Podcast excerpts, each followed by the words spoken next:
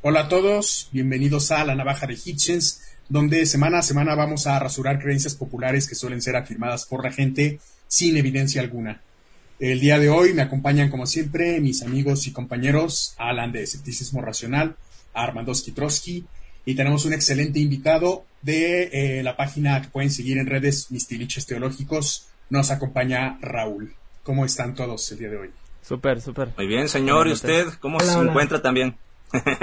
Todo bien, ¿cómo estás, Raúl? Muy bien, muchísimas gracias por la invitación.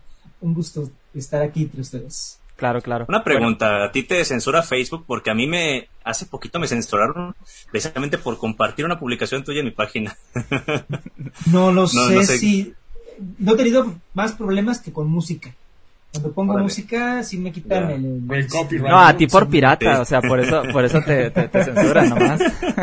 ya sé. Bueno, este, antes de empezar el podcast, quisiera solamente darle honor a quien honor merece. Eh, obviamente, pues, eh, hay, hay, hay, otros lugares, claro, claro que sí. Primeramente, antes que a nadie, y, y obviamente, pues, hay otros, otros espacios donde nos ayudan a darle difusión a este podcast, que es Libres de Dioses, Armando Trotsky, em, Invítame a pensar, El verso negro, Escepticismo racional y por supuesto, eh, pues la navaja de Hitchens. Claro que también eh, aquí eh, Raúl, que pues está acompañándonos a nosotros, pues también le agradecemos que, nos pudo se pudo hacer un, así es, un poquito de su tiempo para, hablar con nosotros este tema. vamos a hablar sobre el tema del fundamentalismo religioso. Entonces, bueno. Habría que preguntar primero, qué es fundamentalismo religioso. Yo les voy a decir qué es lo que entiendo por fundamentalismo religioso y aquí de alguna forma voy a sacar a colación mi pasado cristiano, ¿no? Y de alguna manera hay una, una predicación que me encontré, bueno, no sé, voy a platicarle aquí al señor Raúl, yo fui cristiano evangélico. A mí mis padres me criaron como católico, mm. pero en mi adolescencia me hice cristiano evangélico y ya, eh, digamos, años después, diez años después ya me hice, me hice ateo pero tengo este trasfondo como, como cristiano que, fui mucho tiempo, ¿no? Y yo entiendo como fundamentalismo el, el tener como unas doctrinas que son, vaya, los fundamentos del según según un, predicador que se llama Albert Moller, no, me acuerdo ya cómo, cómo se llamaba, Albert o Arthur, no me acuerdo, pero probablemente ahí les, les suene el, nombre a algunas personas que estén familiarizadas con el ambiente evangélico. Y habla, por ejemplo, de creencias que son no negociables para algunos cristianos, que, que, algunos se pueden estar peleando por temas de segundo o tercer orden, como que si el rapto, la escatología, el dispensacionalismo, ya en otra, en otra esfera sería que si el libre albedrío, la predestinación, pero hay, hay otras predicaciones, digo, otras doctrinas, perdón, que serían consideradas como los pilares, las, los fundamentos para, para, ciertas personas, como sería la inerrancia de las escrituras, que Jesucristo es Dios, la Trinidad, el infierno, el cielo y demás, ¿no? Entonces, podríamos comenzar como preguntándonos qué entender como fundamentalismo. Yo ahorita les cedo la palabra, aquí traté de hacer como una especie de aproximación al término para que vayamos desarrollando el tema. Total. Bueno, Yo, quisiera preguntarle a Raúl, ¿no? Para ti, ¿qué es, es ese término? sí, la, el, como tal fundamentalismo, que a veces también se le suele llamar integrismo religioso, radicalismo religioso, tiene un origen eh, mea culpa de tradición presbiteriana. Yo, yo soy, yo soy de la iglesia presbiteriana y fui justamente allí en el Princeton decimonónico, finales del siglo XIX e inicios del siglo XX, cuando un grupo de profesores de teología de este seminario tomaron como una meta poder hacerle frente al nuevo horizonte científico que se estaba generando en el mundo, particularmente en contra de la teoría de la evolución y de los desarrollos científicos de la física con los nuevos modelos del universo que se encontraban estableciéndose en esos momentos. Entonces, gente como eh, Charles Hodge, Benjamin Warfield, eh, establecieron una serie de tratados que se denominaron de fundamentas, que era justamente lo que bien, eh, lo que bien mencionas como creencias no negociables independientemente de lo que dijera la ciencia, de lo que avanzara la ciencia, nunca íbamos a dejar de creer. El nacimiento original de Jesucristo, la creación del mundo en seis días, la salvación de un alma más allá de la muerte, y bueno, tuvieron toda su lista de esos fundamentos. Eh, entonces, en ese sentido, el fundamentalismo es una forma de religión que establece elementos de creencia que no van a encontrar ningún tipo de modificación. Eso es lo que no quieren los, los fundamentalismos. Hace unos años, de hecho, un par de años, escribí un artículo sobre los fundamentalismos para la revista de la Comunidad Teológica de México, que se llama Icodomain. Eh, allí presento a los fundamentalismos como virus cibernéticos, que es la manera en la que yo entiendo a los fundamentalismos. O sea, los fundamentalismos by the book, como suele, según el estado del arte, presentarse a nivel tanto sociológico, antropológico, son precisamente estos grupos religiosos que son cerrados, que son de nicho, que son refractarios a la modernidad, supuestamente sostienen un literalismo bíblico y tienen algunas creencias cuando se trata del cristianismo que no van a ceder en cuanto a su interpretación. Ahorita, si quieren, voy abundando un poco más en esto, pero de entrada eso serían lo que entendemos hoy por fundamentalismos. Excelente. Muy bien. Este, bueno. Pues la verdad no hice la tarea, pero, pero confío en que con el elenco que tenemos hoy vamos a sacar adelante el tema.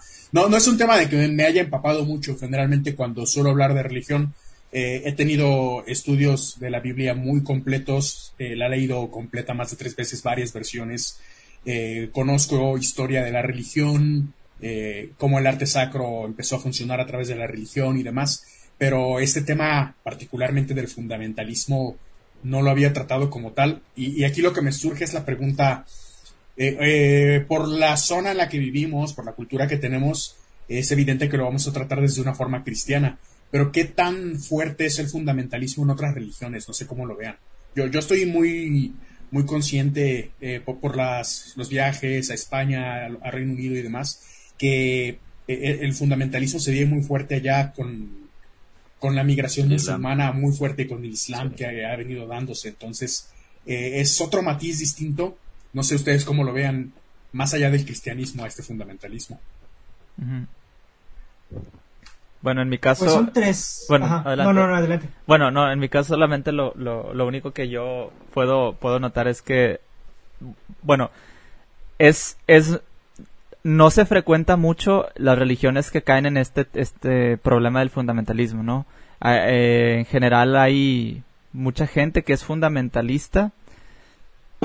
Corrígenme si me equivoco, ¿no? Yo, yo considero que más que una religión es, es más eh, presente en, en personas en personas o en individuos en los cuales tienen muy arraigada su propia creencia y no están incluso puestos para, para cambiar de opinión. vamos a ponerlo desde un punto de vista muy, muy general así.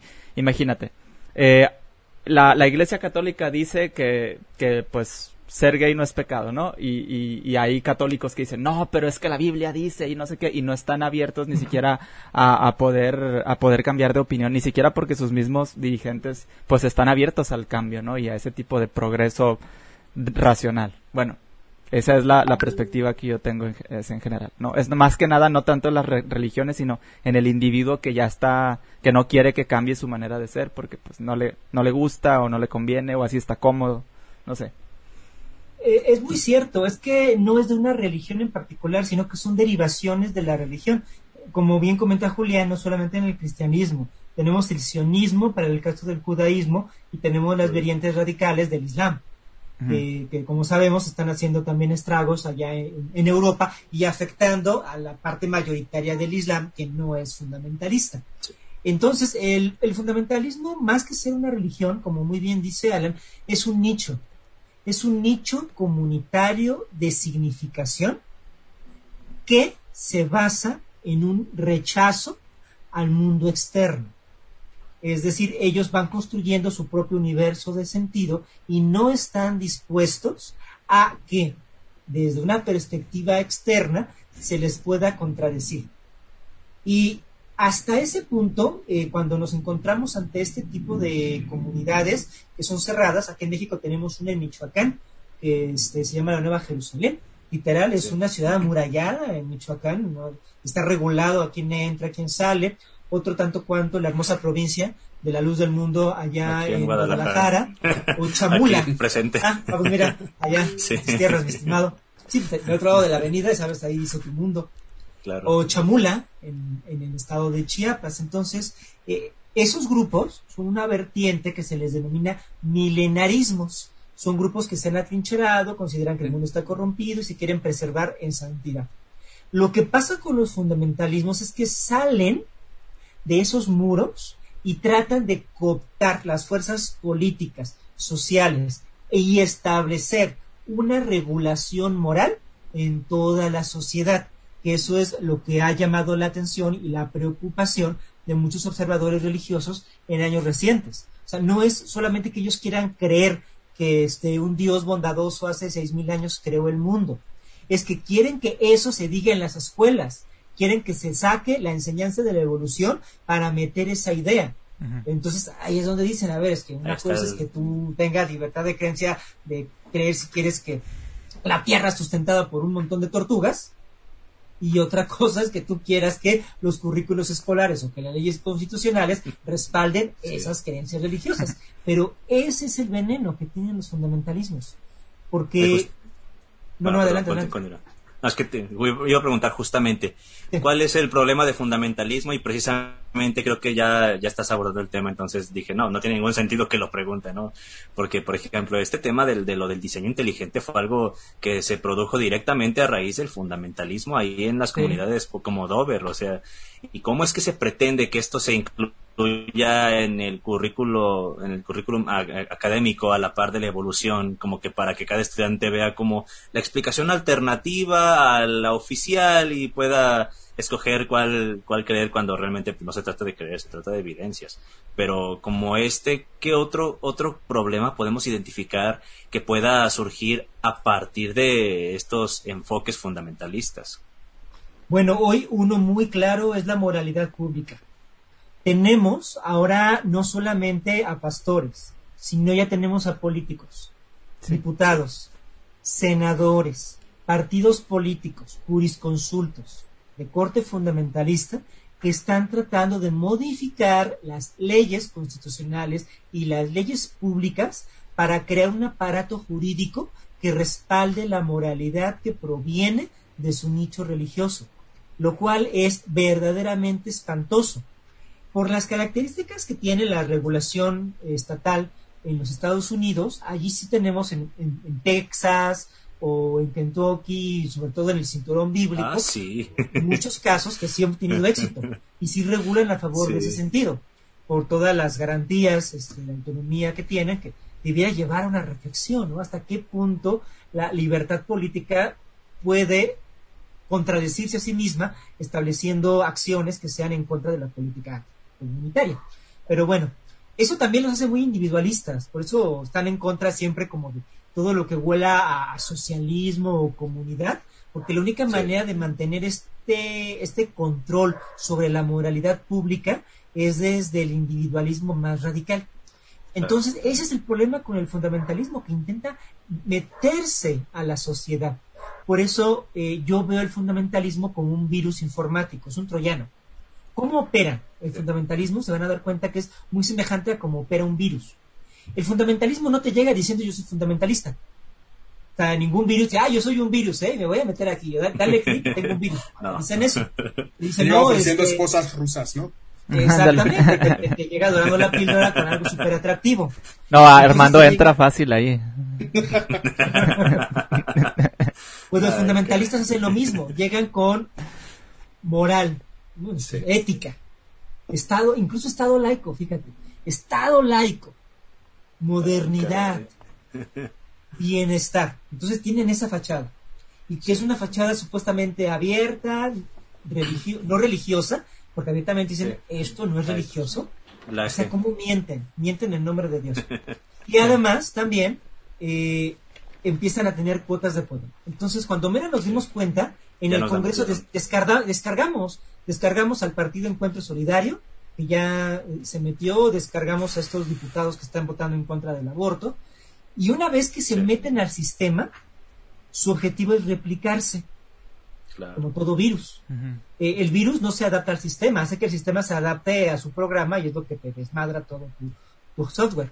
Entonces lo mismo se encuentran haciendo los fundamentalistas. Una vez que con una fachada mentirosa se descargan o se inoculan dentro del aparato social y dentro del aparato político, van a empezar a hacer acciones para replicar sus ideas y sus perspectivas. Y entonces dicen, no, es que aquí estamos invitando a un científico. Y entonces lo que vamos a escuchar es científico sobre el aborto pues científicos sobre la evolución, pero ya estamos contaminados. Para cuando eso ocurre, para cuando se presentan esta gente ya en la Cámara de Diputados o en la Cámara de Senadores, como lo han hecho, ya estamos con el virus dentro. Y entonces su objetivo, pues es literal, estarse reproduciendo, reproduciendo.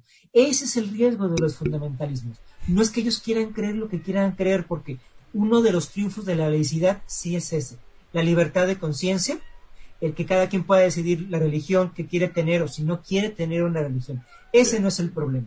El problema es que ellos quieren modificar los entornos políticos, sociales y jurídicos desde su perspectiva. Creo que ahí está el, problema.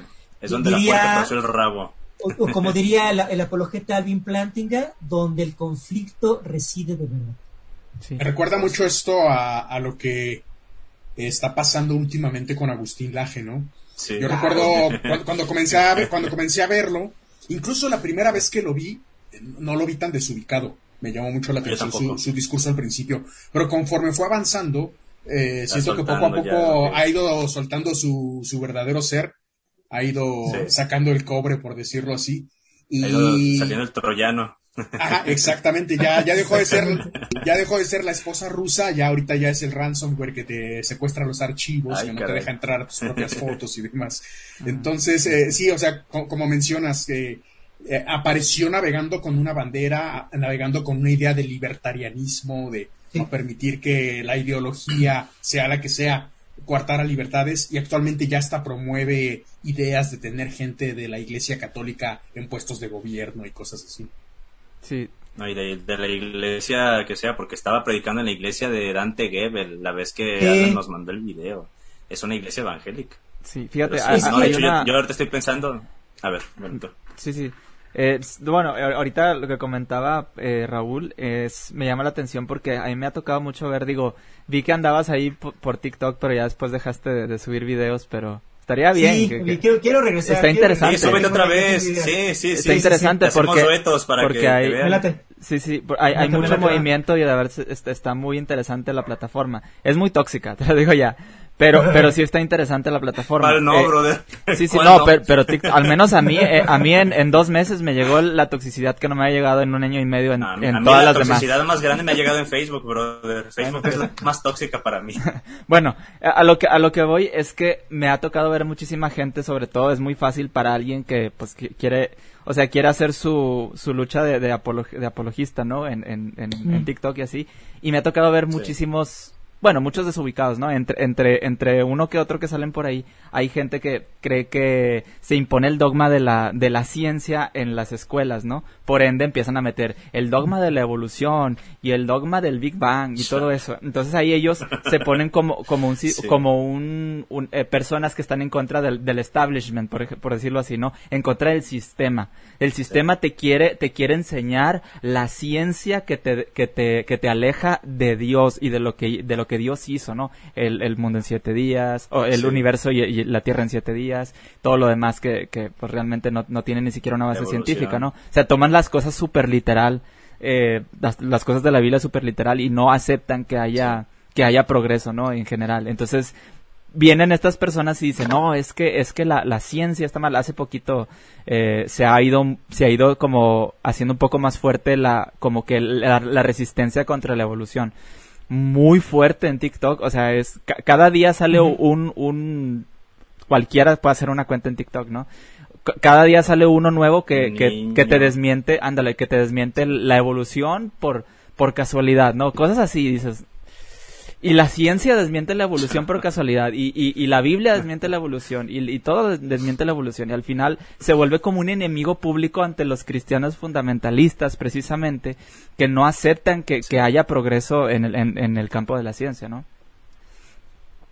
Y me parece a mí verdaderamente preocupante porque son discursos demasiado sencillos. O sea, yo, yo vi un TikTok, ¿no? Estaba un, fulano y tenía un reloj. Y fue con una chica y le vi una playa y dice, a ver, ¿qué ves aquí? Un ah, reloj. Entonces, este, ¿y tú crees que eso haya aparecido en la playa o que alguien lo hizo? No, pues alguien lo hizo. Y entonces el mundo, que es mucho más complejo, ¿no crees que tenga un creador? La falacia del relojero, haz de cuenta. Sí, sí, sí, que, sí, que es este, antiquísima, ¿no? Eh, que, que, lo único que demostraría es que este, pues, alguien que fabricó un reloj, ¿no? Nada más, no, no que el mundo sea fabricado por alguien, solo que alguien fabricó ese maldito reloj, es lo único que demuestra. Pero la gente no lo ve así. Eh, la, gente lo ve como argumentos muy, eh, que creo que... creen que es muy este, válido muy válido porque, como señala Mario Bunge, el riesgo de lo evidente. Como es evidente, es más sencillo de entender, se da por hecho. Y lo que es cierto es que la ciencia, la mayoría de las cosas de la ciencia no son evidentes. Sea, son a partir de un pensamiento complejo, que es lo que a las personas les cuesta trabajo hacer. Entonces, eh, creo que en ese sentido se basan mucho y lo tienen a su favor a nivel discursivo en las evidencias. Porque es evidente que si hay una creación, tiene que haber un creador. Si esto tiene un diseño, tiene que haber un diseñador. Sencillito, ¿no? ¿Para dónde te haces? Es muy evidente. Pero lo que no logran entender es que el pensamiento científico no se basa en solo lo evidente, sino que construye a partir de la complejidad. O sea, eh, el teorema de Pitágoras, exactamente, el teorema de Pitágoras no es precisamente muy evidente. Digo, ya que lo ves una vez, entiendes, ¿no? Porque la suma de los catetos, etcétera, pero originalmente no lo es. Y si nos vamos complejizando cada vez más, pues mientras más nos metemos en la ciencia, menos evidente resultan las cosas. Pero hoy... la cuántica. Sí, exactamente, pero es que ese es el tema.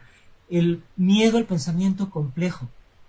Porque todos estos apologetas y todos estos fundamentalistas se basan con discursos de la evidencia, con discursos de lo que está allí, con discursos de lo incontrovertible y les está funcionando muy bien. Desafortunadamente, creo que no se les ha hecho la contrarréplica de forma adecuada. Porque la contrarréplica para los fundamentalistas no es ir sobre otras evidencias, porque estamos jugando su mismo juego, sino que la, la réplica es complejizar el pensamiento, enseñar realmente lo que significa la ciencia, qué diferencia hay entre un dogma que no se puede dudar y la ciencia que te invita a dudar. Es abismal, ¿no? Y sin embargo, este, hoy ellos se llenan la boca diciendo que su perspectiva es científica y que Dios está demostrado científicamente y que por eso no se puede dudar de Dios. Y eso no es la ciencia. La ciencia no te quita la duda. La ciencia te hace dudar más, y te da las herramientas para que desmanteles el sistema de donde viene el argumento. Eh, así funciona. Creo que eso, hace falta filosofía de la ciencia, creo que es lo que puede ayudar a contrarrestar a muchos de estos eh, fundamentalistas faranduleros. Justamente acabas de responder la pregunta que tenía pensado hacerte. ¿Cuál sería la propuesta que tienes o cómo se podría solucionar este problema con los fundamentalistas? Pero pues digo, nuevamente como hace rato, tengo las preguntas en la mente y cuando te las piensas, ella la estás haciendo. Yo creo que Dios te las está soplando, Dios te está dando revelación ahí. Eso suena muy feo. ¿Cómo, pregunta. como decía Sócrates, tengo un demonio que me inspira. Sí, ya. Que te susurra al oído. A mí otra pregunta que... Bueno, Julián. Julián. A ver, de rápido era esto que, que, me vino a la mente, que estábamos hablando de lo de la falacia de El relojero. Es algo que toca Carl Sagan en, en, uno de los libros. La verdad no me acuerdo en este momento si es En el mundo y sus demonios o El cerebro de Broca. Creo más bien que es en El cerebro de Broca. Y esa, ese fragmento del libro de Carl Sagan lo utilizan los testigos de Jehová en un libro que ellos tienen que se llama La vida cómo se presentó aquí, por evolución o por creación. Sí, y sacan completamente de contexto la idea de Carl Sagan. E incluso dan a entender en este libro que Carl Sagan estaba reconociendo la existencia de un creador al hablarlo así. Cuando Carl Sagan lo que está diciendo es, nosotros como humanos vemos un reloj y le atribuimos a un relojero la existencia del reloj porque esa es nuestra visión humana respecto a los objetos que conocemos. No quiere decir que todo que toda materia o que todo objeto en el universo tenga que corresponder con las mismas características porque no todo tiene esta visión desde el punto de vista del ser humano. Y los testigos de Jehová lo usan en este libro eh, de la forma más ruin y vil posible, tratando incluso de meterle una ideología a Carl Sagan que él nunca tuvo y de la cual él nunca habló. Pues es lo mismo que hicieron con Richard Dawkins en la otra entrevista donde dicen que él aceptó el creacionismo. lo que se conoce como la falacia este el quote mining. No, este, yo, yo quiero preguntarle algo. Bueno, quote mining, nomás voy a, voy a decirlo aquí para la gente que es una falacia que consiste en tomar descontextualizadamente la palabra de alguien y darle un significado que no es el que, el que originalmente pretendía transmitirse o que se puede entender si lo ves en contexto. Bueno, quiero preguntarle una cosa, Raúl. Me parece evidente que no eres un fundamentalista, pero igual te lo voy a preguntar para que pues hagamos aquí la plática, ¿no? eres, eres fundamentalista y en caso de serlo o de no serlo, ¿qué te ha llevado a, a, esto, no? Es decir, a que seas o a que no seas fundamentalista o cómo, cómo tú podrías describir, digamos, tu propia visión y tu propia experiencia. Bueno, eh, no me considero como tal eh, un fundamentalista eh, en ese sentido de querer que otras personas piensen lo que yo creo. yo me defino como un agnóstico radical. Estoy dispuesto a perder la fe y si es necesario volver a creer. Es esa apertura hacia pues el conocimiento, hacia las experiencias, hacia, hacia la vida. Digo, tengo algo que los psicólogos denominan la personalidad base. Uno tiene una personalidad base con la que se va moviendo en este mundo, ¿no? Y, en este caso, mi personalidad base, pues está bastante cómoda, y la palabra que quiero utilizar está bastante cómoda desde el cristianismo, pero eh, la perspectiva que yo tengo del cristianismo es en contraposición, es en, crítica hacia mi propia fe, porque me parece que eso es lo que, de lo que se trata la vida, ¿no? O sea, eh, eh, resolver tus broncas internas, resolver tus conflictos internos, es básicamente a lo que venimos. Hay un al plan que, hemos venido. Bueno, pues es esto, ¿no? Esta dialéctica, esta, esta lucha interna. Y a mí me gusta mucho, ¿no? Ver las luchas internas que hay hoy en día dentro del cristianismo con el horizonte científico, con la sociedad, con otras religiones y entonces decir, bueno, y entonces, ¿yo dónde estoy? O desde mi perspectiva, ¿cómo lo puedo entender? Pero lo uso solamente como pivote. O sea, esa es, esa es mi plataforma existencial o mi personalidad base con determinadas asunciones, determinadas creencias, determinadas perspectivas, pero todo lo que veo en la, en, la realidad a mí me, me, ayuda para, para fortalecerlo y para contrastarlo. Entonces, constantemente, pues yo sí me, doy dando, me voy dando cuenta de muchos de los errores, ¿no? Que históricamente, por ejemplo, tiene eh, el cristianismo, y entonces me sirve, pues casi, casi que esta de autocrítica, ¿no? Que es hoy lo que los cristianos no están dispuestos a hacer. Hoy los cristianos no quieren ser autocríticos ni en su historia, ni en su pensamiento, ni en sus prácticas. Y eso creo que también hace mucho daño. Entonces, creo que en ese sentido también es como presentar batalla en contra del fundamentalismo, pero desde dentro. O sea, porque puede haber varios bastiones. Y yo creo que los bastiones, tanto librepensadores como ateos, como laicos, seculares, son muy importantes para contener estas literalmente fuerzas políticas fundamentalistas que están tratando de dañar a la sociedad, pero también desde el interior del cristianismo es necesario hacerlo porque pues justamente pues proviene de allí, ¿no? Entonces la, la, la, muchas veces el fuego dice combate con fuego. Creo que este es un caso eh, en, ese, en ese sentido. Y, y de hecho hay una, hay, una, hay una vertiente o vertientes distintas de cristianismos que van en ese sentido. Hay, hay cristianismo que es este muy revolucionario, hay cristianismo queer, hay, cristianismo este, cientificista incluso, o sea, hay, hay otros bastiones bastante interesantes desde los cuales internamente también se le está presentando frente, digamos, al fundamentalismo, porque por ejemplo, la literalidad de la Biblia. Yo les puedo apostar que ningún fundamentalista es completamente literal en la Biblia. No. No puede. No, no, no se puede. Por ejemplo, empezamos en la Biblia. Bereshit bara Elohim, Génesis 1.1. En el principio crearon los dioses. Así dice, Elohim es plural. Si tú quieres ser literal, tienes que reconocer que fueron dioses que crearon este mundo. Y ningún fundamentalista te va a decir que creen dioses porque es politeísmo y ellos son moniteístas. ¿De qué fundamentalismo me estás hablando? Cuando Dios se le presenta a Abraham en Génesis 17.1, dice, yo soy el Chadai y el Shaddai significa el dios de las montañas, la diosa de las montañas, o sea, de las montañas, es la de los pechos. sí, lo vi en tu predicación el otro día. Entonces, ningún fundamentalista te va a aceptar eso. pero literalmente dice que Dios tiene tetas. Es que son, son literalistas de, de, la traducción que ellos leyeron o que les enseñaron, ¿no? Es que mi Biblia católica es lo que dice, ¿no? Hablábamos ahorita, ahorita Julián de los testigos de Jehová. Ellos, ellos agarran muy literal lo que dice su propia Biblia. Hay, hay otros testigos de Jehová por ahí que incluso se me hace raro, pero hay unos que agarran otras, otras versiones, ¿no? Otras traducciones, pero con reservas. Con reservas. Porque cualquier, cualquier traducción de la Biblia te va a decir que a las brujas tienes que matarlas. Afortunadamente, el día de hoy ya no es como en Salem, porque eso sí se llevó a su práctica en algún momento. Afortunadamente, el día de hoy, eso ya no es literal. Si el hijo te sale borracho, tienes que apedrearlo. Eso ya no lo hace. Sí, es cierto. Hay que agradecer que no lo, o si que tu no hija lo haga. perdió la virginidad fuera Creo de que quien más puede agradecerlo de los que estamos hablando ahorita soy yo. Eh, claro. Eh, eh, entonces, vean, es, es que es, es, otra de las fachadas de los fundamentalistas que te dicen, ah, es que seguimos la Biblia al pie de la letra. En realidad no están siguiendo la Biblia al pie de la letra, porque si tú tratas de seguir la Biblia al pie de la letra, se te va a hacer completamente imposible. Cualquier traducción va a decir, Jehová se arrepintió en su corazón. ¿Qué haces con eso? Se supone que Dios no se arrepiente, pero ahí está literalito que sí. Tienes que empezar a hacer varios entre versículos para salir del problema. Sí, sí, sí. De hecho, y, se ha humanizado. O sea, ah, es, mejor dicho, no se ha humanizado. El, el Dios... Siempre estuvo humanizado. Siempre ha sido...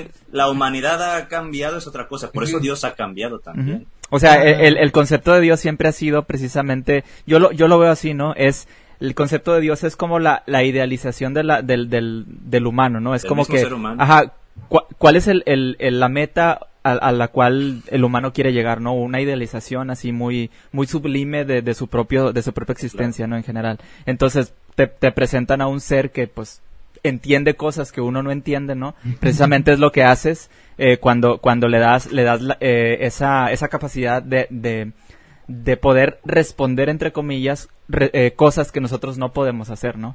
Oye, no entendemos la lluvia, Dios. No, no entendemos esto, Dios lo hizo. O tal Dios lo hizo, o X Dios lo hizo. Entonces, prácticamente nosotros queremos dar esa, esa explicación y al no poder hacerlo, pues creamos una, una identidad la cual, entre comillas, sí puede responder, ¿no? Eh, fíjate que era algo muy, eh, muy rico en su momento también en el mundo escandinavo. Ah, no. Eh, a, esto que referías de, de, los dioses que tienen diferentes objetivos y diferentes interpretaciones desde el punto de vista de la necesidad humana, era algo muy rico en el mundo escandinavo, porque ya no, a pesar de que había un dios padre de todo, que era Odín, y, y le, le secundaba Thor, que era eh, según la representación para algunos su hijo, para otros no, para otros era un dios extra, tenían un, panteón de dioses muy grande y muy específico de acuerdo a diferentes circunstancias. Y igual pasa lo mismo con Grecia, que después hereda Roma. Creo que incluso en, Mesoamérica, con las creencias de, eh, de los aztecas, los mexicas en general, Huichilopochtli y, y otros, eh, había una diversidad mayor en cuanto a dioses y en cuanto a lo que dedicaba cada dios para la creencia de las personas, que no sé en qué momento el mundo hebreo, porque sé, que desde principio no era solamente un dios al que adoraban, eh, eh, pero llegó un momento en el que empezaron a, juntar todo esto, sincretizaron sus pensamientos y su ideología para darle forma a este Yahvé como tal.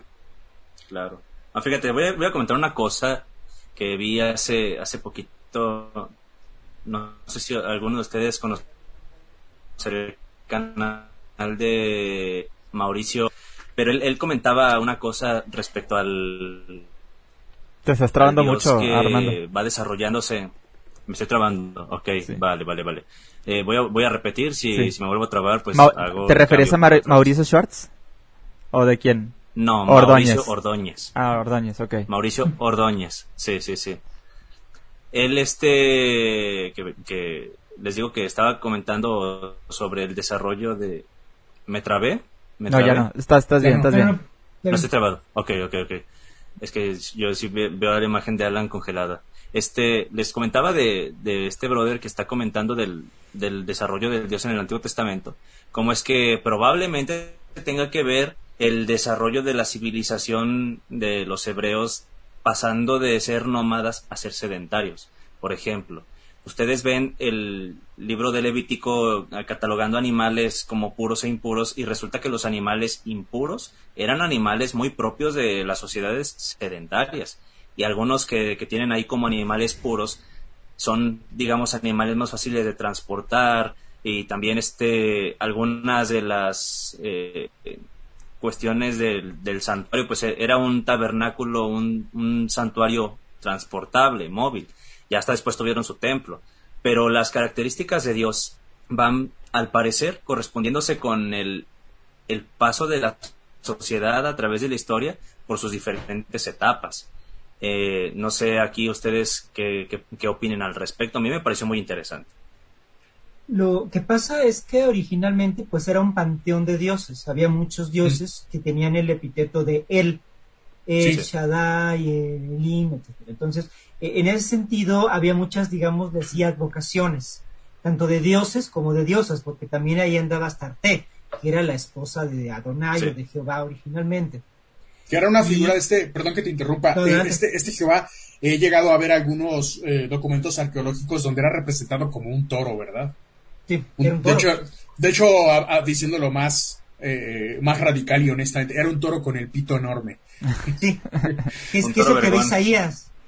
Cuando Isaías en, Isaías 6 dice que estaba él delante de la gloria de Dios, ese, esa palabra en hebreo gloria, pues también hace vocación al pene. ahí, estaba, estaba Isaías. Me acuerdo. Viendo a Dios con una tremenda erección. Pues, me, acuerdo del video que, que, donde hablaste de eso, estuvo buenísimo. Yo también tiene mucho, es que tiene, tiene mucho regambre, pues justamente de cualquier tradición religiosa de la antigüedad. Esta combinación de la sexualidad, de la adolescencia tanto del hombre como de la mujer, etcétera. Lo que pasa es que ya cuando eh, precisamente el paso no solamente de, los de lo nómada a lo sedentario, sino los procesos de urbanización, ah, que justamente son los que terminan por caer el templo. El templo es muy distinto al tabernáculo de reunión que tenían en el desierto. Cuando, de hecho, cuando Salomón crea el templo, eh, le, pone toros, le pone imágenes de toros alrededor, porque era medida que tenía eso. eso de no tendrás imágenes nunca se cumplió del todo. No. Pero, eh, la, eh, pero bueno. El mismo tabernáculo tenía una serpiente, o sea. tenía formas, y tenía los ángeles. Los angelitos, sí. La serpiente de bronce, justamente que cura, con magia homeopática, este, claro. mirando la, los a, Haciendo el amor por telepatía. Sí, te, curas de un vistazo. Sí. Mal, mal, de ojo, pero al revés. Oye, como Medusa, Medusa con sus serpientes, esta serpiente, pero en vez de hacerte de piedra, te cura de. Raúl, yo, yo quería, ah. quería preguntarte una cosa, porque, bueno, no sé si quieran abordar este tema eh, o, o ahondar en esto, porque quería preguntarte algo que comentaste hace rato.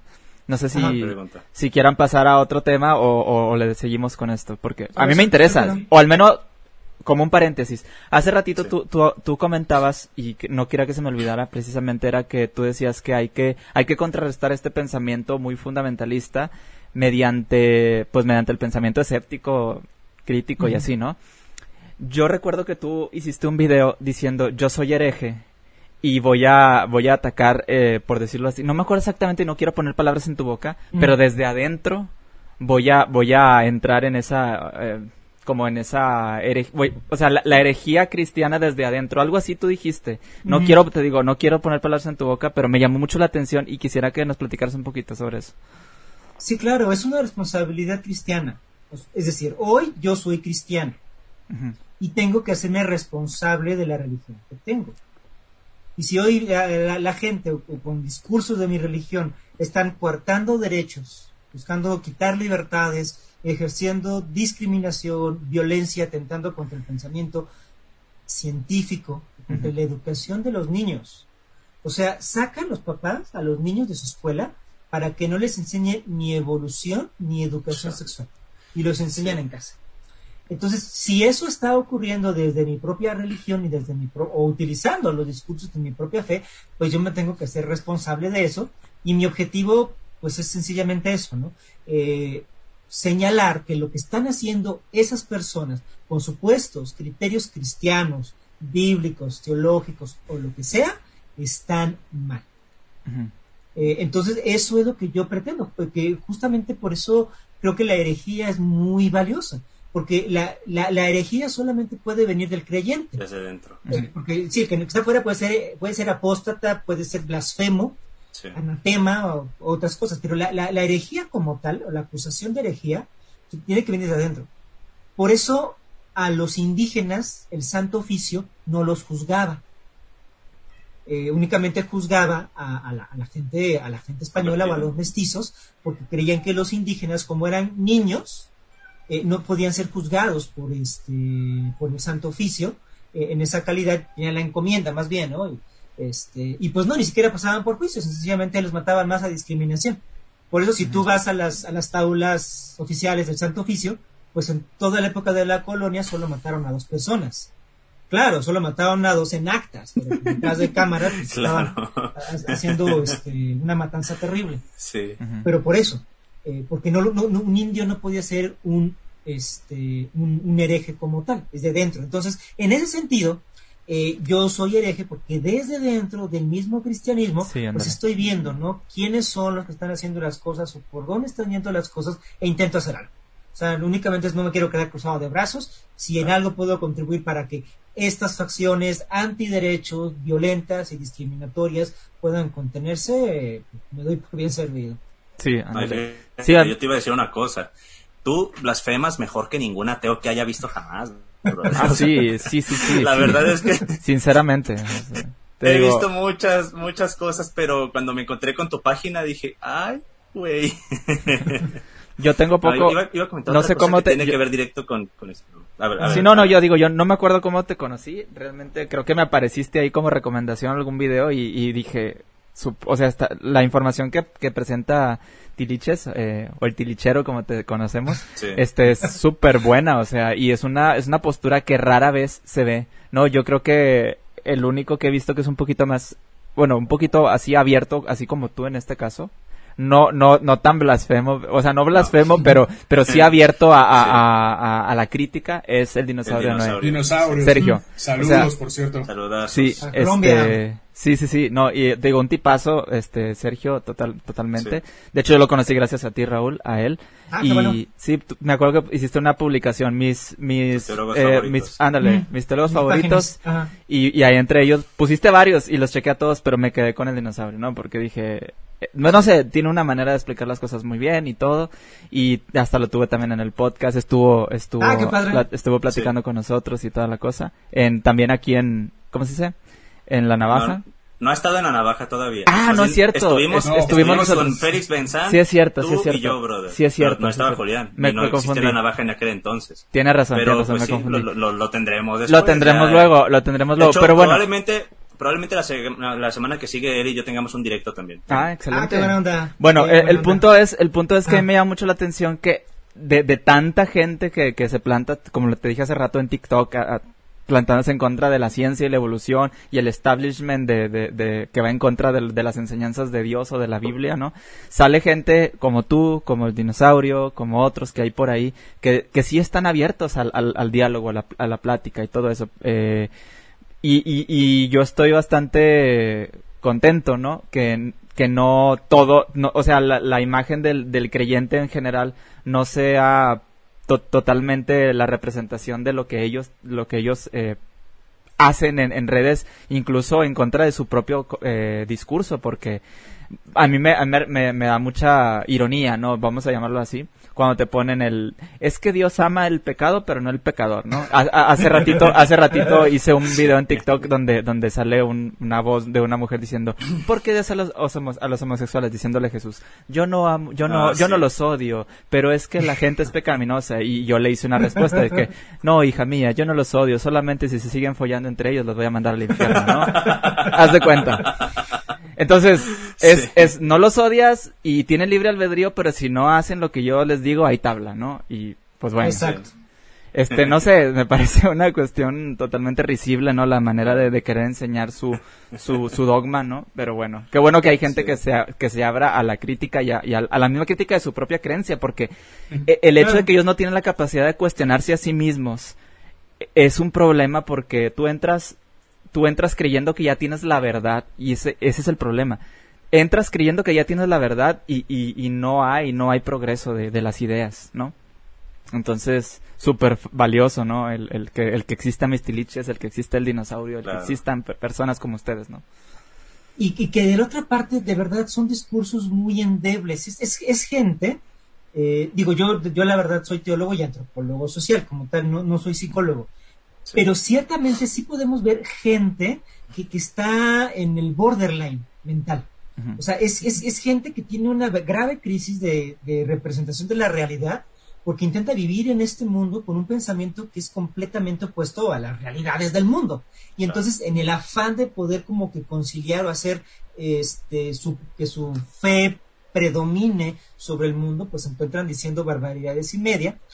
Y, y yo he visto que con el paso del tiempo muchos de ellos se les quita.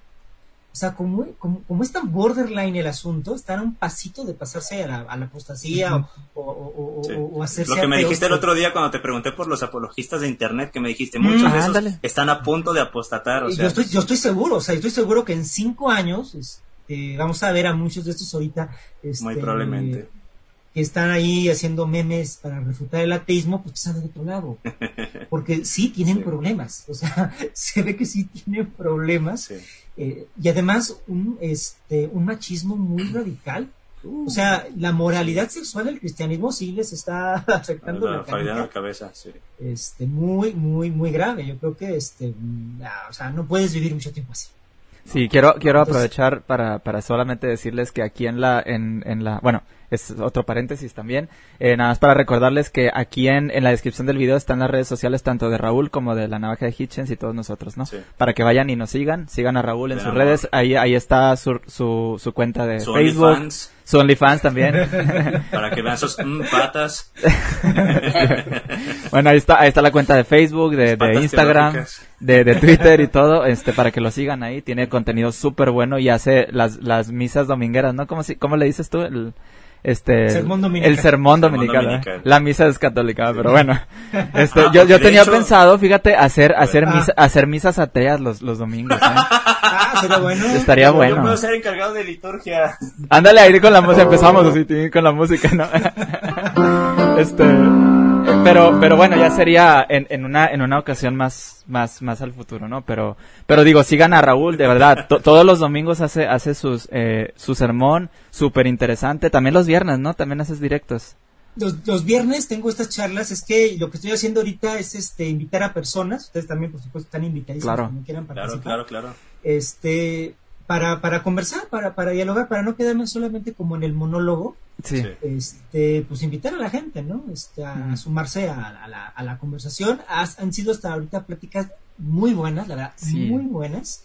Eh, los que han, los que han estado, yo espero también porque en algún momento supongo que llegará ahí el radical, espero ese momento porque va a ser muy muy interesante, pero de momento ha estado muy bien. Entonces los viernes tengo este diálogo colectivo eh, los domingos tengo el sermón dominical y a lo largo de la semana pues grabo de repente algunas capsulillas. Eh, que ya estoy regresando a los formatos cortos, entonces justamente ya ahora, que estoy regresando a los formatos cortos ya estoy pensando también en algunos este TikTok, espero organizarme ya para el siguiente semestre, porque ha crecido. Ahora, la, la verdad que yo abrí TikTok desde 2018.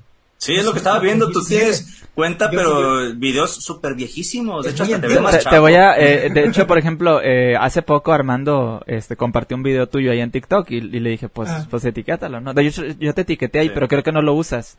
Porque no, no, no, lo, Yo, no sabía que lo tenías. Voy a, checar las notificaciones. No, yo no, yo no te etiqueté porque no sabía que lo tenías y de hecho vi tu mm. TikTok porque Alan te etiquetó. Sí. Ya me metí y vi en unos en los que sales con el pelo un poco más largo y te ves así más, más chavalón. Sí, sí, Pero sí, este, vi que está muy viejito los videos. Uh, te dijo, te dijo que te ves acabado.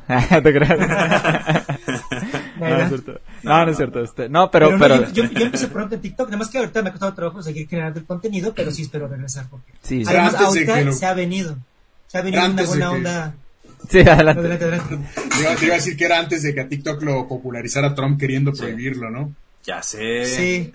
Antes de que fuera mainstream, ¿no? Que, y que llegaran los modos cristianos, porque ahora sí que cuando yo llegué todo era paraje, entonces no había tanto cristiano. Y ahorita se sumaron, se empezaron a sumar muchos. No, te, vas a sorprender con lo que vas a ver. La ventaja de TikTok en, cuanto a su, digo, patrocínanos TikTok, que ya sabemos que no le paga a nadie TikTok, pero, pero la ventaja es que es muy fácil hacer contenido ahí, muy fácil. Entonces, esa es una, una, buena manera también. No, y no solo hacer contenido, interactuar también. Interactuar y, y, por lo mismo de que interactúas y la gente te, te contesta, igual la gente que te contesta también te difunde. De alguna u otra manera quedas ahí. Es fácil, excepto si eres Pippen, ¿no? Porque creo que cada, cada dos ah, días lo censuran. Todo el tiempo lo censuran, no manches. Así que chiste. O, o Skeptic Thinker también. son, los chidos y los andan censurando. No está, muy fuerte, está muy fuerte la censura en TikTok. sí. Es por denuncia. ¿En, dónde no? ¿Dónde no? sí, sí, todas las redes, todas las redes. Entonces. Y, no, y no censuran lo que tendrían que censurar. No, no. Ahí está yo, Ángel. Hay, hay, hay unas, hay unas cuentas, y te lo digo así, yo creo que te, te, te, va a explotar la cabeza cuando, cuando, cuando lo veas. Ese nivel de estupidez o sea, hay, hay un video de, de un, homofo, un homofóbico, pero, pero de esos radicales, de, esos manual, o sea... pero de esos que, que, que no transmiten su cristianismo. Bueno, hasta te, dan ganas de yo, un yo, les digo, yo les digo a esas personas que, que, que, que, se les ve el odio así en, en su ser, ¿no? Yo les digo, les salió lo cristiano, ¿no? Así cuando, cuando hacen este tipo de cosas. Entonces, esas personas, en, en vez de transmitir de que, que quieren dar un mensaje de, de, de, paz y de cristianismo y no sé qué, transmiten un odio horrible, homofóbico y ah, hay, hay un video y lo voy a, voy a usar palabras que, que cuando se agarró diciendo que las morras merecían ser violadas, brother, o sea. Dijo, ¿a poco vestiéndote así? Dice, tú los estás provocando, tú eres la culpable, cosas así. O, alguien que decía... Y qué bueno que te pasó, o sea. Así, o sea, con, con, palabras así muy fuertes. Entonces, por ejemplo, hay un, hay un TikToker que es uno de los más famosos, que es amigo nuestro, eh, Pippen de No Creo en Tu Dios. Él hizo un dúo, un, un dúo de su video. Él no habla, solamente lo estaba escuchando y poniendo notas. Y por ese video a él lo censuran, pero el video homofóbico sigue ahí. Sigue. Y dices, y Exacto, es que es la cosa eh, eh, la censura es muy fuerte, pero viene más por las denuncias, no tanto por el contenido. Entonces ahí, se nota la, intolerancia por parte de muchos cristianos que ni siquiera ven lo, lo radicales y lo y el discurso de que ellos mismos están promoviendo y la censura que ellos mismos están promoviendo. O sea, ¿qué decía Christopher Hitchens en, en, un, en un debate contra, contra por ejemplo, eh, eh, unos, unos rabinos que estaban, decían, ah, los rabinos decían, ay, es que Dios es como tu hermano, como tu padre, un amigo tuyo y no sé qué, sonrientes así. Y, Christopher Hitchens con su, con su clase de siempre, ¿no? Sin perder la compostura, dijo, me da, me da mucha, se me hace muy gracioso, muy irónico que, que estas personas vienen con una carita sonriente diciéndote que Dios es tu padre, tu amigo, tu hermano, pero qué bueno que no tienen el poder, porque si no, si lo tuvieran, dice, ahorita ya nos estarían quemando vivos a nosotros, ¿no? Cuando ya no tienen el poder de, de, de, de, acabar contigo por estar en contra de ellos. Ajá, y ahora lo que es lo que hacen, si no te pueden quemar vivo, lo que hacen es censurarte por todos lados, ¿no?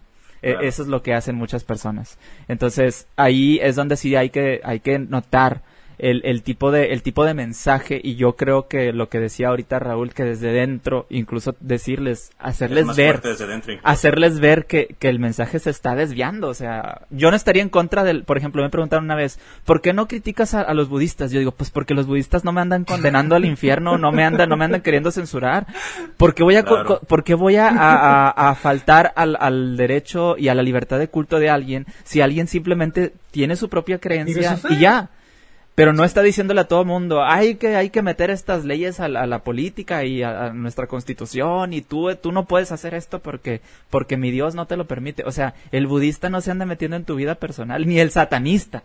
Ni el satanista se está metiendo en tu vida personal. Hay un satanista bien chido ahí en TikTok también, este Jesús de Guiena. Saludazo también. Sí. Entonces, bueno, nada más era comentar eso, acerca de la censura y, el comportamiento de muchos creyentes adentro. Y es que lo que no entienden los fundamentalistas, están haciendo daño, están lastimando lo que ellos pretenden que es una defensa de la verdad, de la palabra de Dios, etcétera, es un daño, es discriminación, es, odio a ciertas personas, pero no lo pueden ver.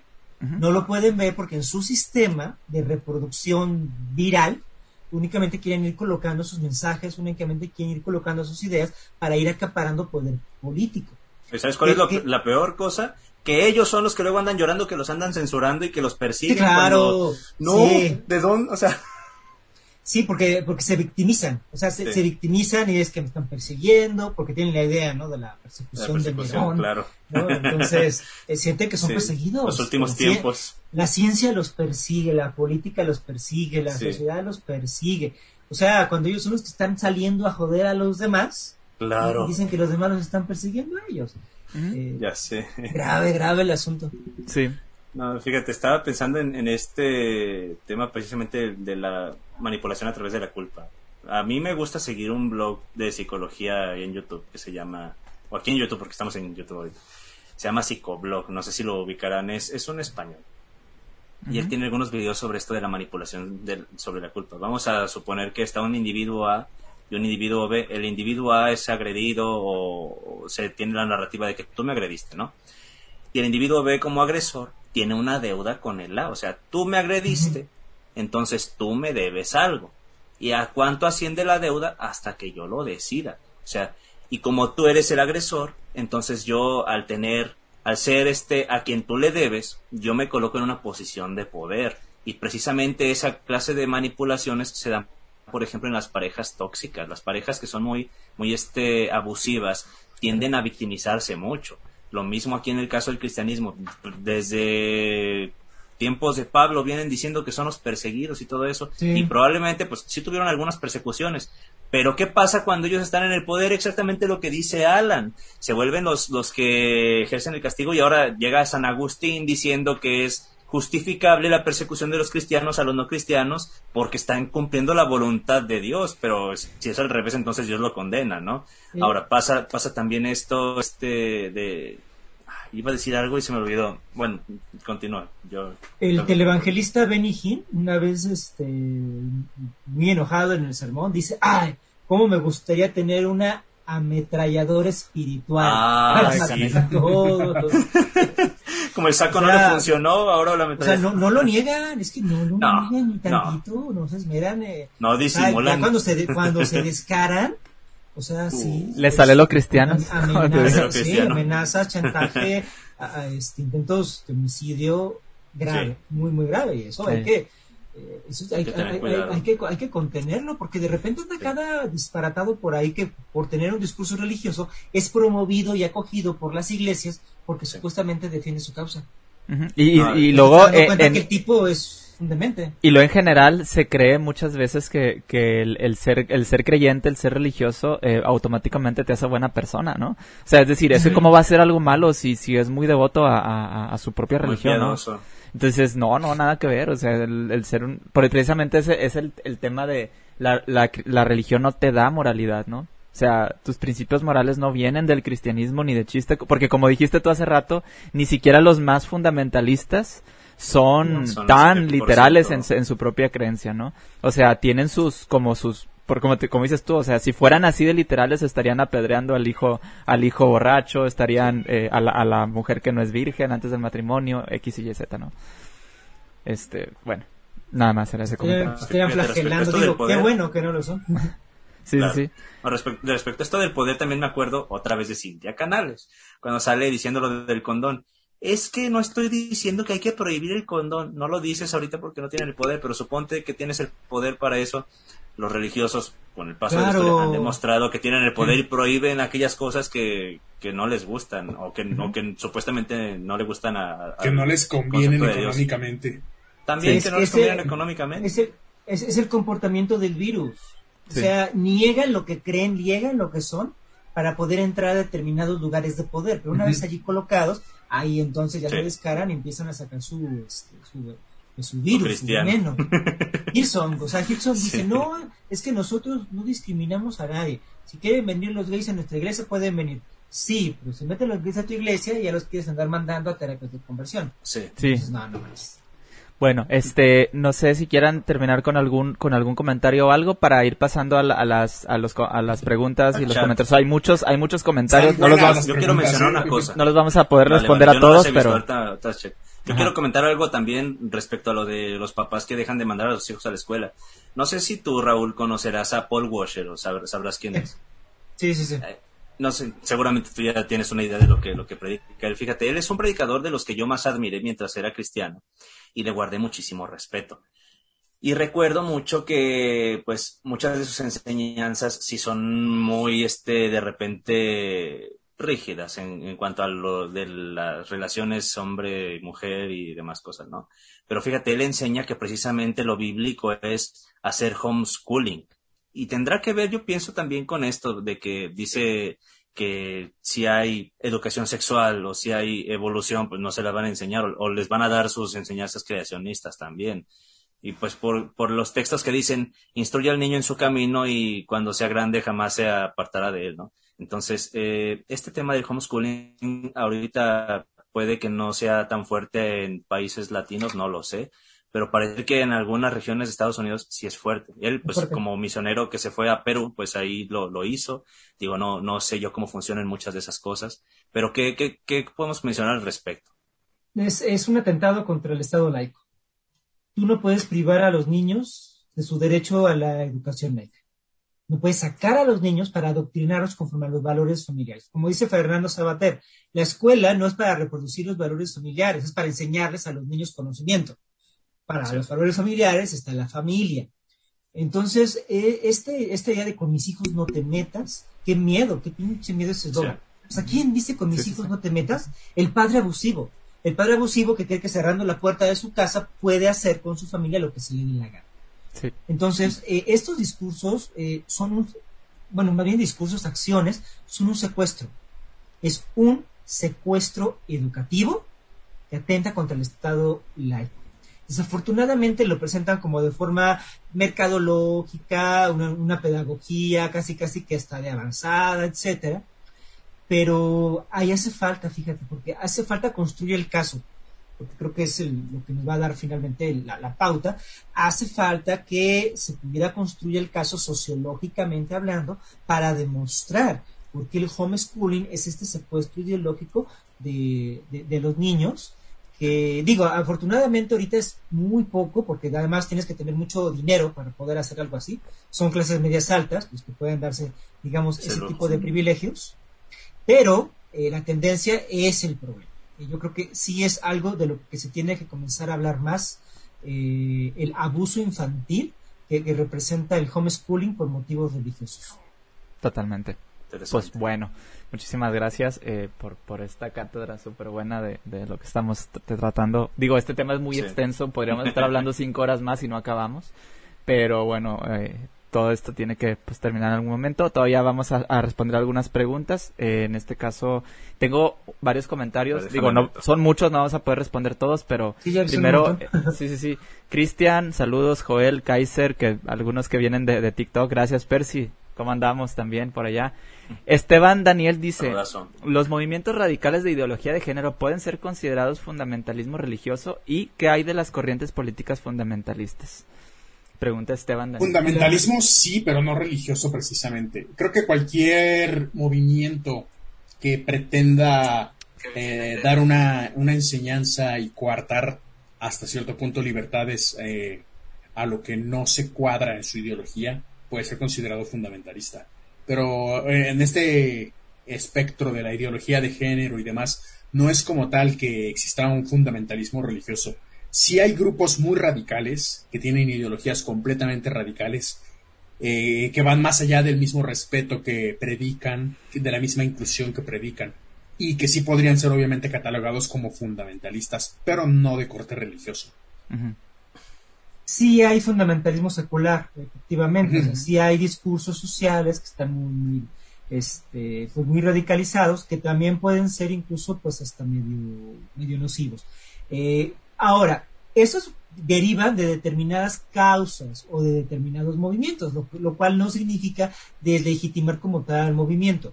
Por ejemplo, entre el veganismo sí hay ciertos fundamentalismos bastante, bastante radicales, lo cual no significa que quien quiera ser vegano no pueda ser vegano. Quiere serlo, pues estás en tu derecho.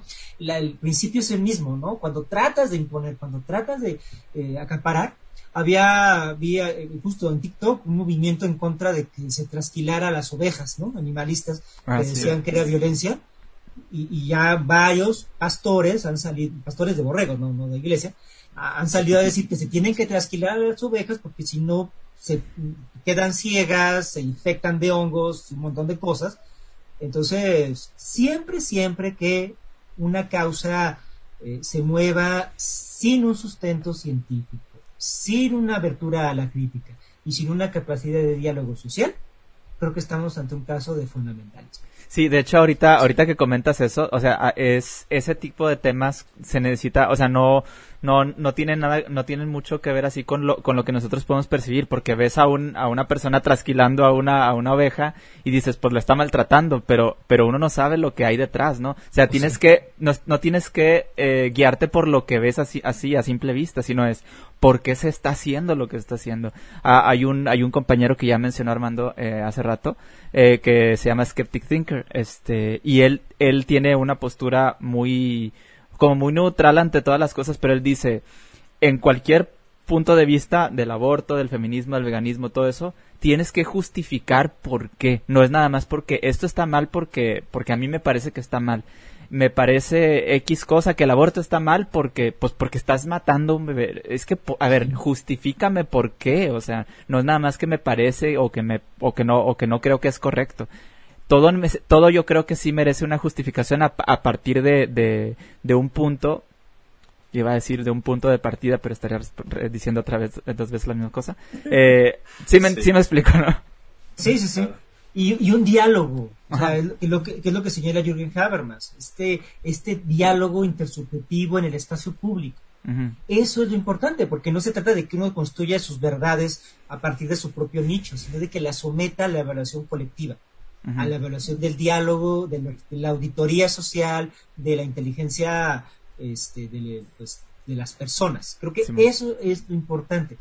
A diferencia de los fundamentalistas que se comportan como virus cerrados que solo quieren replicarse, eh, los movimientos tienen que estar abiertos al intercambio. Si no, ahí empiezan los riesgos. De todos, de todos. Eh, nativistas, nacionalistas, eh, en fin, hasta de música.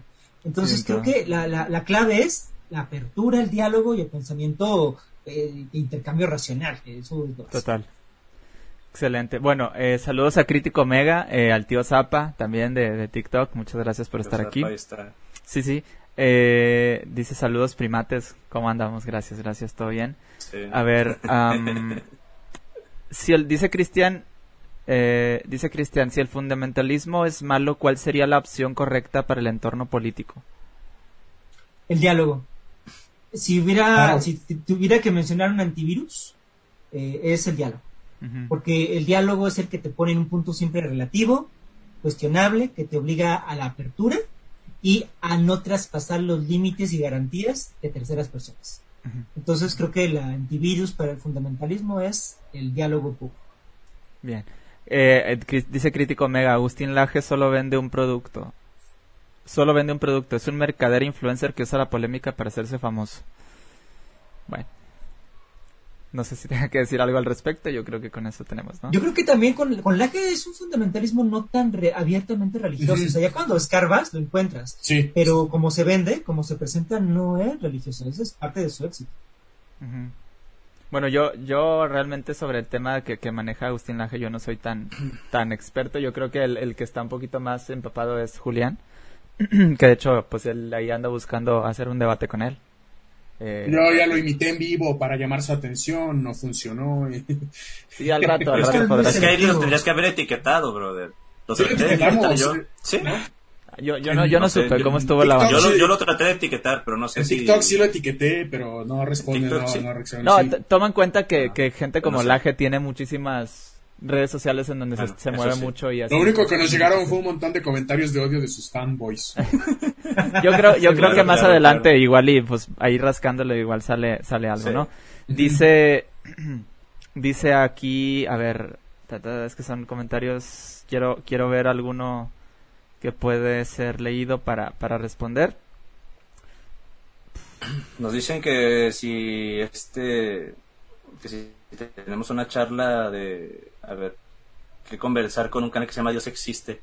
Por ahí lo he escuchado mencionar a él en videos de Cuitulu, pero no sé, dicen que valdría la pena una charla no, mira, yo, yo, estoy pensando como lo pensó en su momento Richard Dawkins cuando dijo, el tener ese tipo de conversaciones le agranda el currículum a ellos pero a nosotros no realmente. Es como, como ir a, si yo me pusiera ahorita a discutir sobre la existencia de la Virgen de Guadalupe con la Señora de las Verduras. A lo mejor para ella va a ser una, va a ser un logro decir que pudo hablar con un físico de algo, pero para mí no me, no me deja absolutamente nada, no me sirve de nada, no, no, no tiene ningún valor agregado.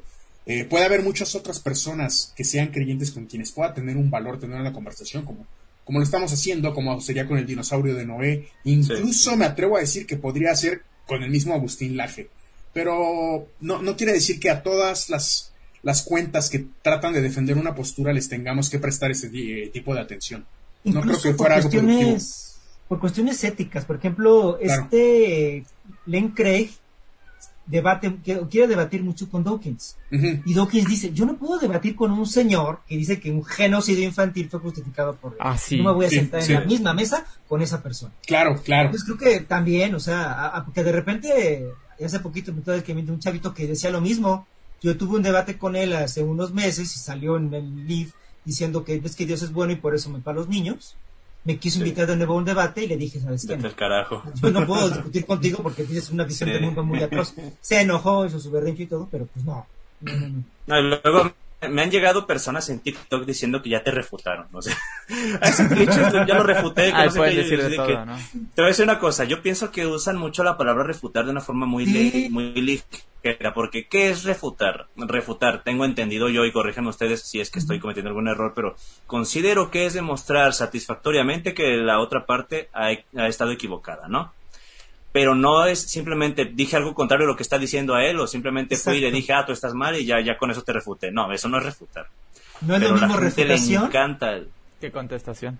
Es que no es lo mismo refutación que antítesis. Claro. Claro. confunden. Son cosas muy diferentes. Y hasta la antítesis tiene que estar bien construidita, ¿no? Sí, total. como tal. Total. sí. Dice aquí Cristian, tengo una pregunta. ¿Los más grandes filósofos científicos ateos que siguen fueron moralmente correctos? no entendí es este es un chantaje. Es el, típico chantaje de este, no, es que eh, los ateos son malos, entonces el pensamiento ateo es malo. Pero es una mala jugada porque si nos vamos a ver a los cristianos. Es una falacia de historia, las consecuencias también. Exacto, y por supuesto también. Pero si tú te vas a ver a los cristianos, o sea, salieron peor. Claro. Uh, genocidas, este, discriminadores. O sea, yo, yo, no, yo no puedo jugar eso porque yo soy calvinista y Calvino mandaba ahí mandando mandar, mandar a quemar a personas. Entonces, no, su vida personal no me interesa. Sí. No, bueno. pero fíjate, estaba el otro día también respecto a lo de la falacia de apelación a las consecuencias. Un pseudocientífico que andaba ahí enseñando que se fue Julián. O sea, dice, andaba enseñando que la evolución. Aquí estoy, ya me estoy acomodando algo. Ya, ya, ya sea, se acomodó los tanates. Este, estaba enseñando este, este tipo, hay un, cuate con un PhD que la evolución es incorrecta. ¿Y sabes cuál fue la argumentación que dio como durante casi 40 minutos? Es que el natural... Me trabé yo, ¿verdad? No, no, no, te escuchamos. bien. Ya, ya, ya, ya, Es que ya la han trabado este que dice dice que el naturalismo es equivocado porque no te puede proveer un sentido para la vida y por tanto la evolución entonces yo digo eh, es, exactamente eso, un chantaje emocional, es decir, como las consecuencias de esto no me parecen agradables o me parecen feas, por lo tanto no puede ser cierto, aunque las evidencias digan otra cosa. Es lo que a veces te vienen y te dicen. Y es lo que yo veo en ese comentario. Bueno, eh, voy a leer otro comentario de Giancarlos. Saludos también a Javier, que por aquí ya lo vi comentar también. Eh, dice. Ay, se me fue. Antes de la llegada de los españoles, dice América no sabía nada del cristianismo y teníamos nuestro concepto de la moral. No necesitamos a Yahvé. Dice, aquí Giancarlos. Y realmente es lo que, lo que decimos. O sea, el concepto de la moral cristiana como digo, qué bueno que, no se toma de manera literal porque no se necesita, ¿no? Hay muchas, muchas, muchas eh, culturas que han tenido su propio concepto de moral y, y sin la necesidad del, del, Dios cristiano, ¿no? Claro. Y bien, o sea, pero es que de repente los cristianos creen que los que no son cristianos son inmorales, ¿no? Dicen, estas culturas son de rateros o estas culturas son de mentiras. Eh, o sea, mal, mal, mal, porque únicamente es un acto de discriminación. este, digo, para rateros y para mentirosos, pues ya están las iglesias. Sí, totalmente. ¿Qué más quieres? totalmente. Dice aquí. Ay, ¿dónde está? quiero enseñar algo rápido. Es algo que es TikTok. Estaba viendo un capítulo de Futurama y me topé con esta joyita. Ay, espérenme. Mentiras. Ahí va otra vez. Ah. Ah, ¿qué pasó? Las que debes creer. A ver, ahí les va. No creas esas mentiras, hijo. Las únicas mentiras que debes creer son las de la Biblia. No creas esas. Haz de cuenta. Haz de cuenta. Hay de mentiras a mentiras. Hay de mentiras a mentiras. Dice aquí Giancarlo Z. Raúl es de esos cristianos que me agradan. sí, de hecho, a nosotros también nos agrada mucho. Sí, claro, claro. Bueno, eh, dice, es más fácil meter una mentira en una sociedad que la verdad, el tío Zapa. Pues es que, ¿qué es la verdad, brother? Vamos a empezar con eso, o sea, ¿qué es verdad y qué es mentira? Eh, bueno, eh, Don Nacho Romero, ¿cómo andas, brother? ¿Cómo? Bienvenido. Nuestro Patreon. Nuestro, Patreon. Oiga, hablando, hablando de Patreons, nuestro otro Patreon, ¿cuándo lo tendremos hablando de su historia con Armando Alducin? ¿Tú, tú sabes ah. quién es Armando Alducin? Oh, sí, como no, y de, su iglesia. ah, sí. vida nueva para el mundo.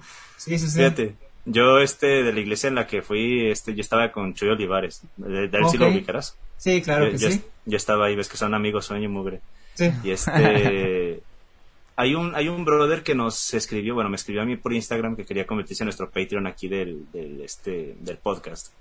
Como yo tengo historia con Choy Olivares y este, y él estuvo ahí con Armando Alducin, él me dice que tiene una historia ahí interesante que le gustaría platicarnos aquí después en el podcast. Entonces no sabemos si ande por ahí, mm. pero lo, lo andamos buscando. Igual yo ahorita le mando un mensaje por Sergio, ¿no? Se llama. Sergio, sí. Sí, vamos a, contactarlo porque sí está súper interesante y aparte es parte de lo que prometimos. Entre, Hay un montón de cosas que la gente no sabe. O sea, ellos, porque a, mí, a mí me llegan muchísimos fans de Armando Alducin y muchísimos fans, obviamente, de Chuy y de Vicky, su esposa que anda vendiendo dióxido de cloro ahí en la iglesia.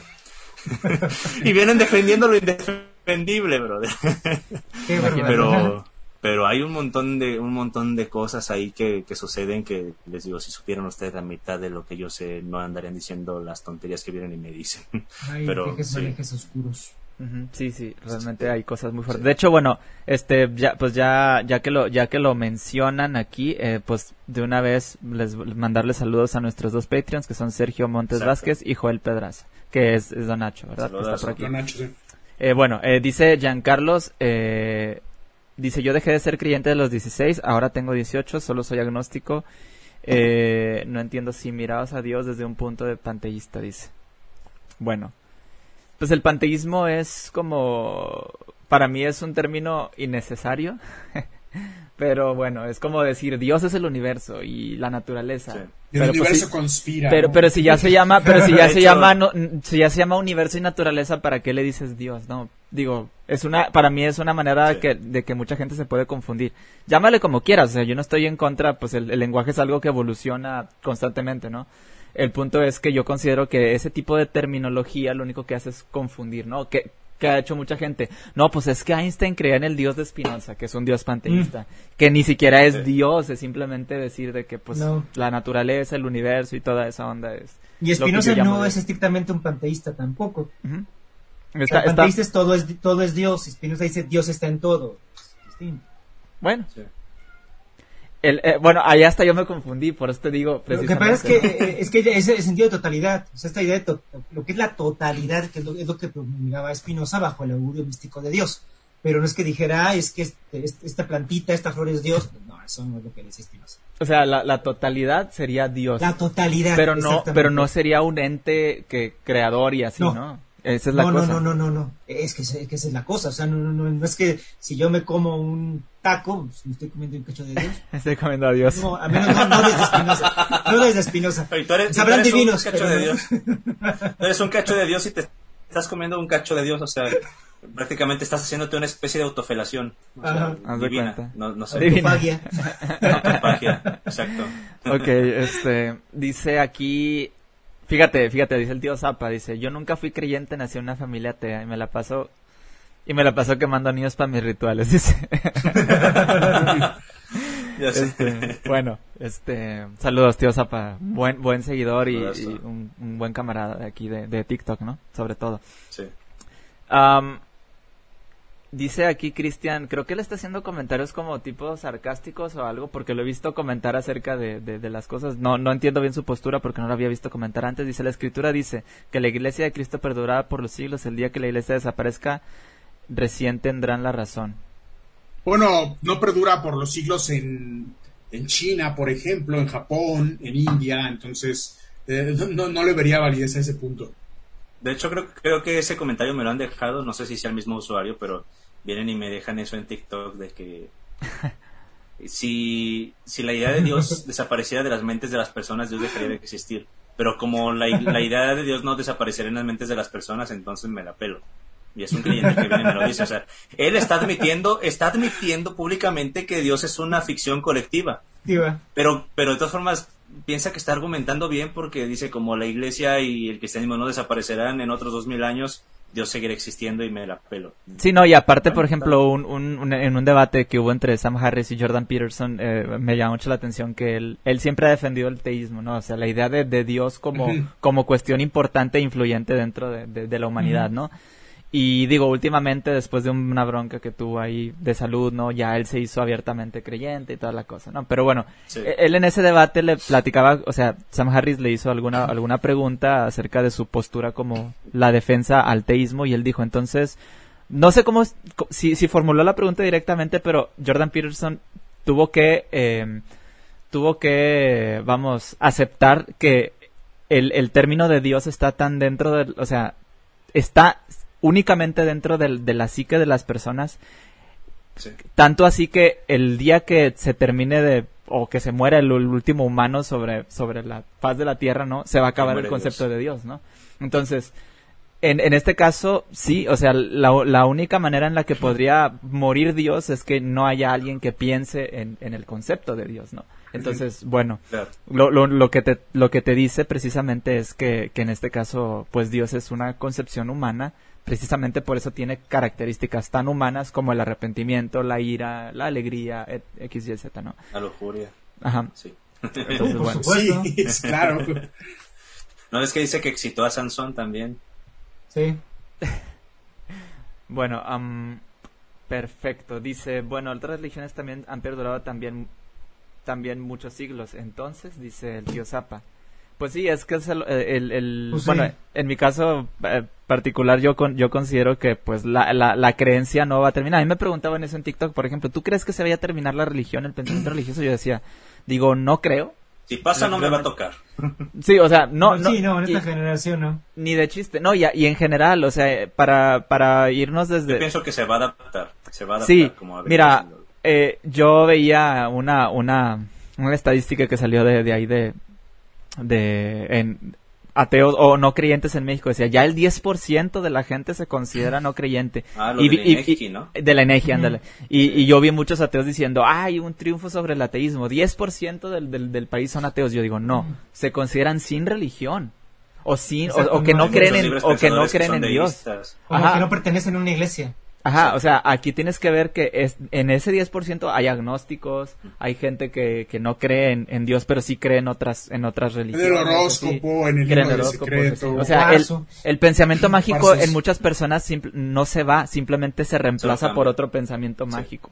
Entonces, ahí hay que tener en cuenta que sí es muy, muy lento cómo va avanzando. Yo no digo que mi, mi meta es que todo el mundo se haga ateo, realmente no Simplemente yo noto, yo al menos noto que, que en general, pues sí, el pensamiento religioso sí va menguando poco a poco y que yo digo, pues es una, es una cosa muy buena que, que la, la, información esté al alcance de todos y que el pensamiento escéptico, yo les digo siempre, antes de ser ateo yo soy escéptico. Yo puedo dejar de ser ateo en cualquier momento si encuentro la evidencia o las pruebas de que mi ateísmo no se sustenta por sí mismo, ¿no? Entonces, así de sencillo, o sea, hay que tener esa apertura de poder cambiar y autoanalizarnos y decir, yo puedo estar equivocado, ¿no?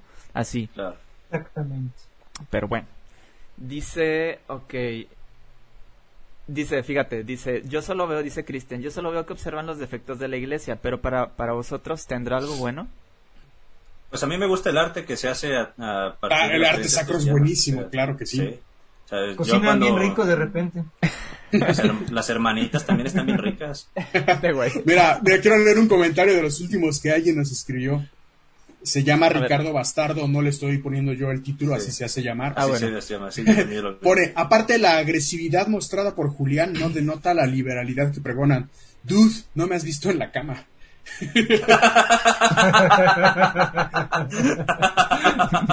no, no creas que Luke Vikingo es disfraz. Ah, y si lo vieras hacer el águila de sangre, así, se llama su posición favorita. Claro, claro, claro. Bueno. Inventé otra que se llama el Ragnarok. Ay, Hazte una cuenta en, en, en Pornhub o en X videos y ahí, ahí nos explicas. Cállate que yo sí tengo videos míos, eh. Ah, cabrón. no tengo, no tengo canal yo, pero sí me han grabado, porque bueno, les comento, también conozco el mundo swinger, le he entrado a los gangbangs y este, ahí, me tienen haciendo fila para participar. Y pues sí me han, me han grabado ahí dándole a una rubia, pero... Eso, la navaja, bueno, se los he dicho siempre. dónde está, brother, porque yo solamente vi que me estaban grabando. ya tiene tiempo eso, brother, o sea, eso no es reciente. Pero sí, este, por ahí, por ahí puede que me vean. Se me hace una falta de respeto que no pase en el Zelda, dice por ahí. Ya sé, eh. El OnlyFans para que ganas patas, claro. Bueno, este, este, se los he dicho siempre, Armando es un promiscuo. de Dios. Sí, Armando es un promiscuo de primera y ya si lo siguen van a darse cuenta, ¿no? Pero bueno, dice, um, Giancarlo dice, lo único rescatable de, de, algunas iglesias son sus acciones humanistas. Sí, sí, hay sí, buenas sí, obras, Hay, buenas obras y yo digo, la, fíjate, aquí hay algo bien interesante. La gente no es buena gracias a la, a la iglesia. Sí, hay gente buena que usa a la iglesia para hacer buenas acciones, ¿no? Este, porque obviamente pues ahí Eso creo que hay, que hay que reconocerlo también. Sí, sí, sí pero no no no negamos que hay gente que tiene buenas intenciones. Yo se lo dije a Armando pero cuando no anula lo otro tampoco. No, no anula lo otro, pero por ejemplo, yo le dije a Armando cuando me entrevistó, casi cuando nos conocimos acerca de pues de mi, mi vida pasada como, mi vida mi vida turbia y pasada como, como testigo de Jehová. Testigo de Jehová. Ajá, eh, yo le decía, o sea, no no traten mal al, al creyente, al testigo de Jehová, porque es mm. muy es muy gracioso el yo soy testigo de Q, yo creo en Satanás y estas cosas, pero el, el testigo de Jehová en general tiene, tiene una buena intención al, hablarte de Dios y todas esas cosas. No te desean un mal y si ellos pudieran te apoyaban en lo que sea, ¿no? Es como cuando eh, te habla güey de un call center para venderte algo. Ajá, yo mismo fui predicador también, evangelista, que iba allá a los hospitales a hacer cosas. es tu, traba es tu trabajo, eh, es, es, lo que tú haces mediante, o sea, para tú crees que le estás haciendo un bien a las personas. Entonces, realmente es muy contraproducente ir y burlarse de ellos solamente porque son creyentes, ¿no? Muchos de nosotros estuvimos del otro lado y sabemos, o sea, al menos en mi caso, yo estoy seguro que, que Armando y todos los demás que ahorita somos ateos, no teníamos una mala intención al ser, al ser creyentes. Sí, pero estábamos cegados mediante el dogma el, el, cual estábamos nosotros acostumbrados, ¿no? Yo fui evangelista y operador de call center. Ándale, doble, doble. Chingado, no, hombre. Pues, pues por eso eres hereje. Estás enojado con Dios. No, te creas. Y con el call center. Por cierto, saludos a los herejes también. Ah, sí, ah, saludos. llegan a ver por ahí. Tuvimos al papá de Vasco la semana pasada, vayan a verlo también. Claro. Fíjate, dice, dice el tío Zapa algo interesante. Dice, si a una persona no se le enseñara nada sobre religión hasta una edad 100% consciente, la religión dejaría de existir. Yo estoy un poquito en desacuerdo, porque cuando se es 100% consciente, hay gente que ni, ni en su edad adulta o, llegar, llegar a, a, viejos son muy, muy, muy este, cerrados de mente. Entonces... Sí, ahí está este Santiago Alarcón, por ejemplo. Uno que otro que anda por ahí. Por ejemplo, yo lo que te puedo decir es, al menos, al menos al, al, al cuando se está en, en, época de crianza o de desarrollo, por decirlo así, eh, yo creo que hay que enseñarles que hay religión, hay que, hay que enseñarles que, que hay distintas formas de pensar y no que nomás la tuya. Ajá, o sea, pero no decirles, tú, tú, tú eres católico, ¿no? Tú eres cristiano, tú eres esto, no, sino decirles, existe la religión, existe la creencia, existe la no creencia, todo esto, y no y no imponerles un dogma hasta que y, ni siquiera hasta que algo no no imponerles ningún, ningún dogma y decirles estas son las opciones tú sabes tú toma tu propia decisión y adelante a los niños hay que enseñarles de religión como se les enseña el fuego. ¿A qué sirve? ¿A qué te lastima? Totalmente. muy, buena analogía, ¿eh? no, lo había pensado así. es muy buena analogía. Es que hay muchas posturas súper interesantes, ¿no? Mira, aquí, aquí dice Giancarlo Stiliches qué buena crítica hace a su misma religión. Excelente invitado. Totalmente. Y es lo que les decía yo hace ratito. Hay que tener la, la capacidad de poder nosotros mismos tener esa autocrítica, ¿no? y eso es algo que hace mucho este Raúl en, sus en sus videos no tener la eh, invitar a la gente que, que critiquen y, cuestionen su propia creencia no digo es lo que yo he notado en tu en tu en tu discurso no yo, yo, cuando cuando le escribí fue por su charla de Emil Durkheim que está muy chida también. O sea que estás hablando ah, que fue a raíz de ese ese autor que te volviste como más más más este más hereje no o sea deje de creer en la eternidad. O sea, me, dice Durkheim, es que lo que el creyente cree que es la eternidad, pues es el grupo social que va a permanecer después de que se muera. Ah, chinga, pues sí tiene razón. Pues ahí, valió. Ahí jodió todo. Oye, no, no, nos pregunta aquí Ricardo Bastardo, dice, ¿todos son cristianos arrepentidos? cristianos arrepentidos. Yo jamás fui cristiano, crecí en un hogar testigo de Jehová, pero yo jamás fui creyente desde, desde muy niño, como lo conté en tu, en tu podcast, Alan, de escepticismo racional cuando hablamos de los dinosaurios. Yo desde muy pequeño fui... Eh, me, despertó mucho la conciencia mi abuelo médico, mi abuelo asturiano era médico, eh, y me despertó mucho la conciencia respecto a al escepticismo. Entonces, eh, entre que uno de niño le gustan los dinosaurios porque es niño y, la idea de investigar respecto a, los dinosaurios. por eso John Pendleton sale diciendo lo que dice, que los dinosaurios son una herramienta de Satanás para meterle la evolución. Exactamente, y de, ahí yo jamás probé el cristianismo, yo ahí me llevaron a, con los testigos de Jehová, jamás me bauticé.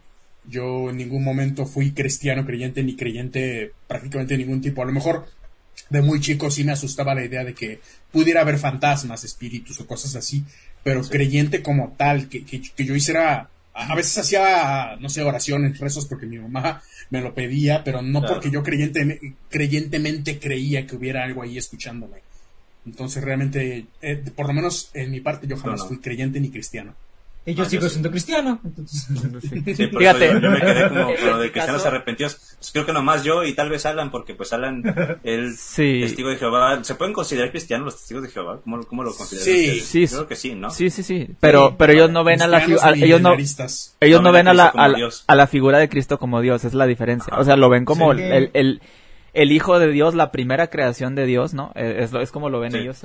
pero, para ellos eso es, o sea, Cristo fue, o sea, Jesús fue la primera creación de Dios y a partir de, de o sea, por medio de, Cristo, Dios creó todo lo demás, ¿no? Es como una creación, y todo es, todo es una creación indirecta de Dios. Por eso decía, ellos toman el, vamos a crear a nuestra, al, al, humano a nuestra imagen. Eh, por eso Elohim es la ah, pluralidad, o sea. Ajá, ellos dicen, Dios al, decir vamos a crear, le estaba hablando a Jesús diciéndole vamos a crear al humano nuestra imagen y semejanza, ¿no? Ellos lo hacen así. Imperfecto, homofóbico, racista. ya sé. Con gusto por los penes de honguito, los pilines de honguito, como, dice este What About. Rolando, saludazos también. Sí. Oye, oye, oye, Rolando con su video, ¿eh? Raúl. si viste su video de la. Bueno. Te, te, recomiendo. Sí, sí, dilo, dilo lo, de Rolando, que subió un video de que me hice la vasectomía y le dejé un comentario, chido, chócala y unas cervezas, ¿no? Pero fíjate que lo dejé de ver como en el minuto 6 y me puse a hacer unas cosas y ya en la noche me metí a YouTube y vi su video como inconcluso dije, ah, me falta un minuto. Entonces, este, despuésito de donde yo le pausé, sale diciendo, no es cierto, no me hice la vasectomía, pero quería traerles esta reflexión así, y yo dije, ay no mames, yo, Estoy solo en el mundo. ibas a hacer. Bueno. me, me tragué clickbait. ya sé. Mira, este... Ay, que, te iba a comentar, se me fue el pedo, pero bueno.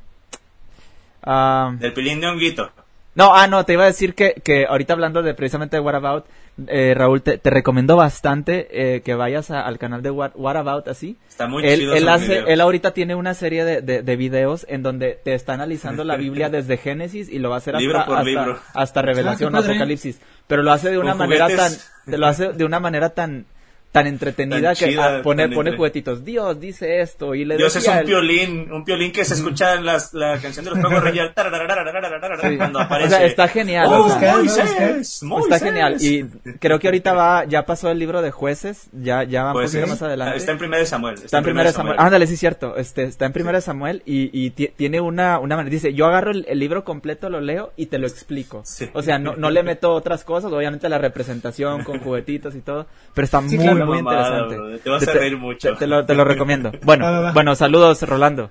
Bueno, ya, ya mero terminamos. Este, quisiera, este, bueno, nada más quería decir algo acerca de esto. Yo, muchas veces a mí me dicen, hablando de ser, de ser cristianos arrepentidos, yo me salí de la, de, la, de la secta de los testigos de Jehová antes de, saber ni siquiera que era una secta. Yo ni siquiera tenía eh, el concepto de, sectas cuando yo me salí de, los testigos de Jehová. Yo simplemente me salí porque no me pareció y no, no, me, no me dio sentido muchas cosas que, que ellos enseñaban y así. Empecé a tener preguntas y bueno, lo demás es historia, ¿no? Ya, ya lo hablé con Armando en el, en el podcast. Sí, vayan a verlo. Este, y así, ¿no? En general, en general mucha gente cree, ay, es que tú te diste cuenta que estabas en una secta y por eso te saliste, ¿no? Yo, años después de salirme de los testigos de Jehová, incluso de hacerme ateo, o sea, supe que era una secta, porque así de cerrado te tiene. Hay cosas que se ven solo en retrospectiva también. Ajá, claro. sí, sí, sí.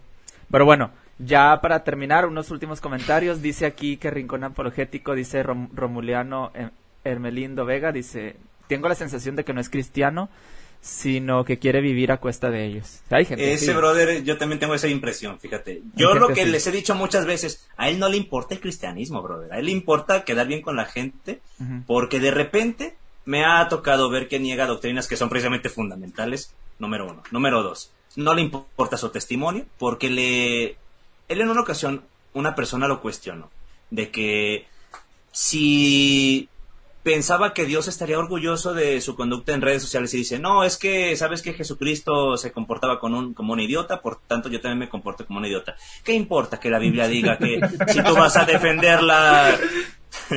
¿Qué importa que diga, por ejemplo, en 1 Timoteo o también Pedro en sus epístolas, que la defensa de la fe se tiene que hacer con mansedumbre, con sabia mansedumbre, por si Dios quizás les conceda el arrepentimiento? O sea, que dice que que vayan con cierta actitud y te digo yo incluso siendo cristiano lo entendía de esa forma. No es que nunca haya cometido errores pero yo lo veía como algo indeseable. Pero este brother va y lo hace a propósito. Incluso no le importa que en los, en los principios bíblicos aunque la Biblia diga muchas mentiras dice que la mentira es pecado pero no le importa ser lo más deshonesto que pueda llegar a ser con el fin de rascar un poquito de suscriptores pero les tengo una noticia.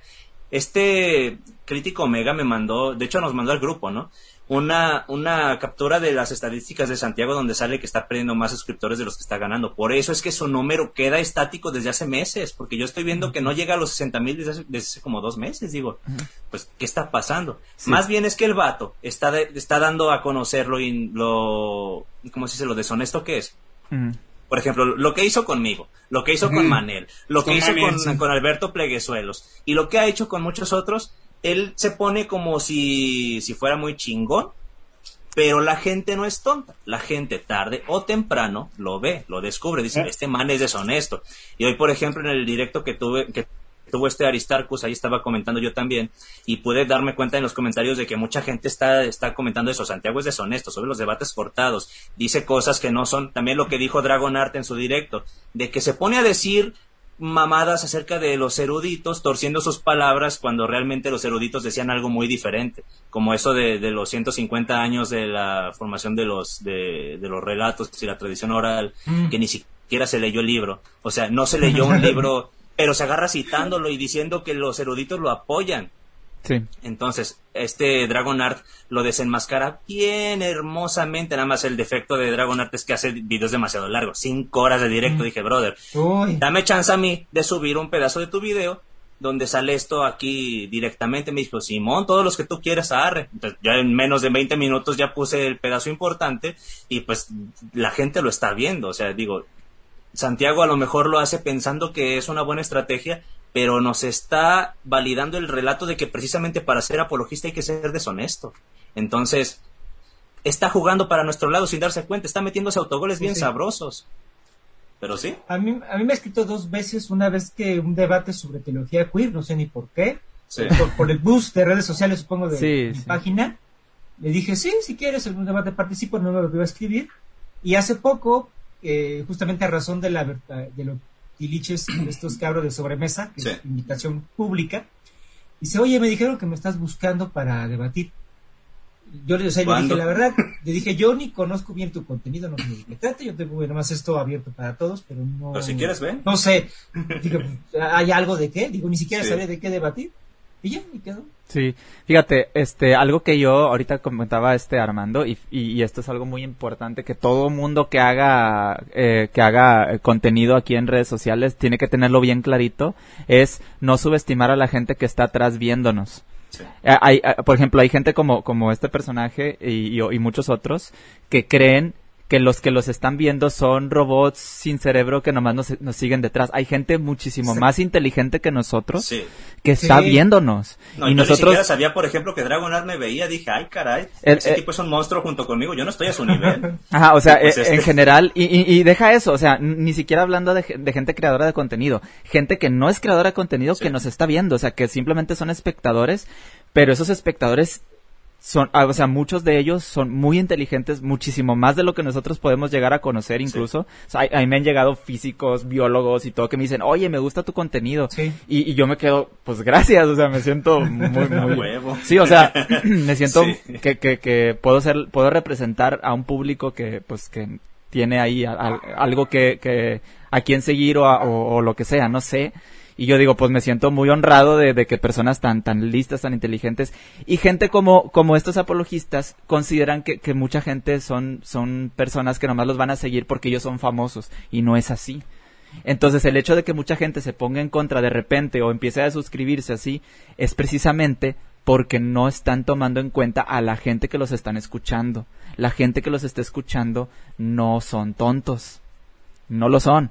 Entonces no, no hagan esto, no hagan eso, no subestimen a la gente. Entonces, bueno, ahora, ahora yo, yo quería, ya para, para terminar, eh, quisiera preguntarte así rápido, rápidamente, eh, Raúl, este, quisiera preguntarte acerca de, de, pues de, de tu proyecto en general, cuál es, cuál es tu meta, qué es lo que quieres hacer, eh, en general no sé, o sea, para que la gente te digo, quien no te conozca más que por esta plática que sepan a qué te dedicas, qué haces, cómo te pueden encontrar en redes sociales y todo eso.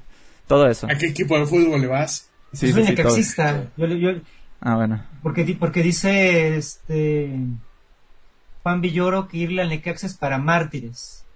Y yo como protestante, pues al Necaxa que bueno, al Necaxa, la página que administro se llama Mistiliches Teológicos. Teológicos. Y realmente es una, es una página que salió literal como el nombre lo dice de Tiliches, que yo lo tenía primero en un blog, que ese blog lo abrí porque eran mis tareas del seminario, de la universidad, y como se me perdían los los disquetes, porque todavía no había USBs en entonces. Imagínate. Este, dije, no, pues los, los pongo en un blog para que no se me olviden. Poco a poco empecé a subir otras cosas, memes pero después dije, no, pues para mí es mejor Facebook y empecé a migrar mis tiliches de Blogspot en Google a, Facebook. Los empecé a poner allí y el crecimiento fue ahora sí orgánico. No, no, no, no hay un plan estratégico. Si lo hay, Dios, lo sabe. Yo no. Eh, entonces ha ido creciendo de manera muy espontánea, pero eh, a raíz de ya este, la forma en la que ha cuajado la, página, ahorita lo que estoy haciendo, uno es generar estos espacios de interlocución, de teología abierta, porque no son, no son foros con especialistas, solamente con los teólogos, es gente de a pie, es gente común y corriente que tiene algo que decir sobre la teología, vengan a la página, platicamos ahí este, un ratito los viernes, eh, es algo que quiero hacer porque es como hacerlo más dialógico, más popular no, tan de foro o no tan especialista. O sea, mi página yo la veo más, no la veo como Plaza Sésamo, sino como 31 minutos. Ándale. Entonces, no, no, es mi interés así como que, ah, hacer formación teológica. No, de repente se doy cápsulas informativas o algo porque he, visto que la gente me lo pide y lo necesita. Lo que se pueda dar información se lo doy. Pero básicamente es una página pues de desmadre. O sea, como publico un, un, meme gracioso, como publico una reflexión y me ando peleando ahí con los tomistas, eh, lo mismo publico un video sobre un libro, publico un video sobre cómo compré mi primer Biblia, etcétera. Entonces es una miscelánea. Sí. Es una miscelánea de, temas, pero el eje que tiene, pues es esta perspectiva, ¿no? Este, ni siquiera es crítica inicialmente, ese es secundario, es honesta. Lo único que pretendo hacer es una fe honesta. Y lo que está chido de mi fe lo digo y lo que no está chido, pues no está chido y no lo puedo negar. La cosa es que hay muchas cosas que no están chidas, pues, por eso sale, ¿no? Pero, pero inicialmente no es ni siquiera de crítica, es de honestidad. Es lo que yo pienso y voy viviendo. Y pues eso es, eso es el proyecto que tengo, ¿no? Este, que otras personas lo puedan hacer igual, este, hablar sin tabús y sin reservas y sin miedos respecto de sus propias creencias desde una perspectiva autocrítica. Claro. Oye, eh, ¿me permite hacerte una última pregunta, Raúl, antes de que se me olvide? Eh, ya para terminar, eh, precisamente quería, quería comentarte acerca de, del apologista, ¿no? En general. Armando y yo platicábamos precisamente hace unas semanas que, que muchos apologistas tomando como referencia al personaje que ya dijimos, el innombrable Jackie, prácticamente casi casi, este es, es este acerca de... no vas a estar hablando. Ah, ah, no. ese es otro. No, ese es otro, ese es otro, güey. Total, el punto es, el punto es que eh, hablábamos Armando y yo que que muchos apologistas antes de seguidores de Jesús son seguidores de William Lane Craig. Ah, son cristianos, sí, Que, que por ejemplo, incluso son capaces, son capaces de contradecir, de contradecir, de contradecir a Lane Craig. Ajá, o sea, en general, o sea, antes de incluso ir en contra de lo, de lo que la Biblia y los evangelios y Pablo y Jesús digan, o sea, si, si, si no cuadra con lo que, con lo que dice William Lane Craig, o sea, incluso son, son capaces de negar lo que viene dentro de su propio libro, ¿no? Claro. No sé qué, qué opinas tú de eso. Lo que pasa y lo que yo veo específicamente con los Craig Boys, eh, porque hay que decirlo, son hombres. O sea, hay, hay, si hay tendencias, si hay, patrones bien conocidos. Eh, es, es, ellos intentan fortalecer su propia fe tratando de agarrarse de algo que pueda tener el aspecto como de científico o de racional. Craig también es un bravucón.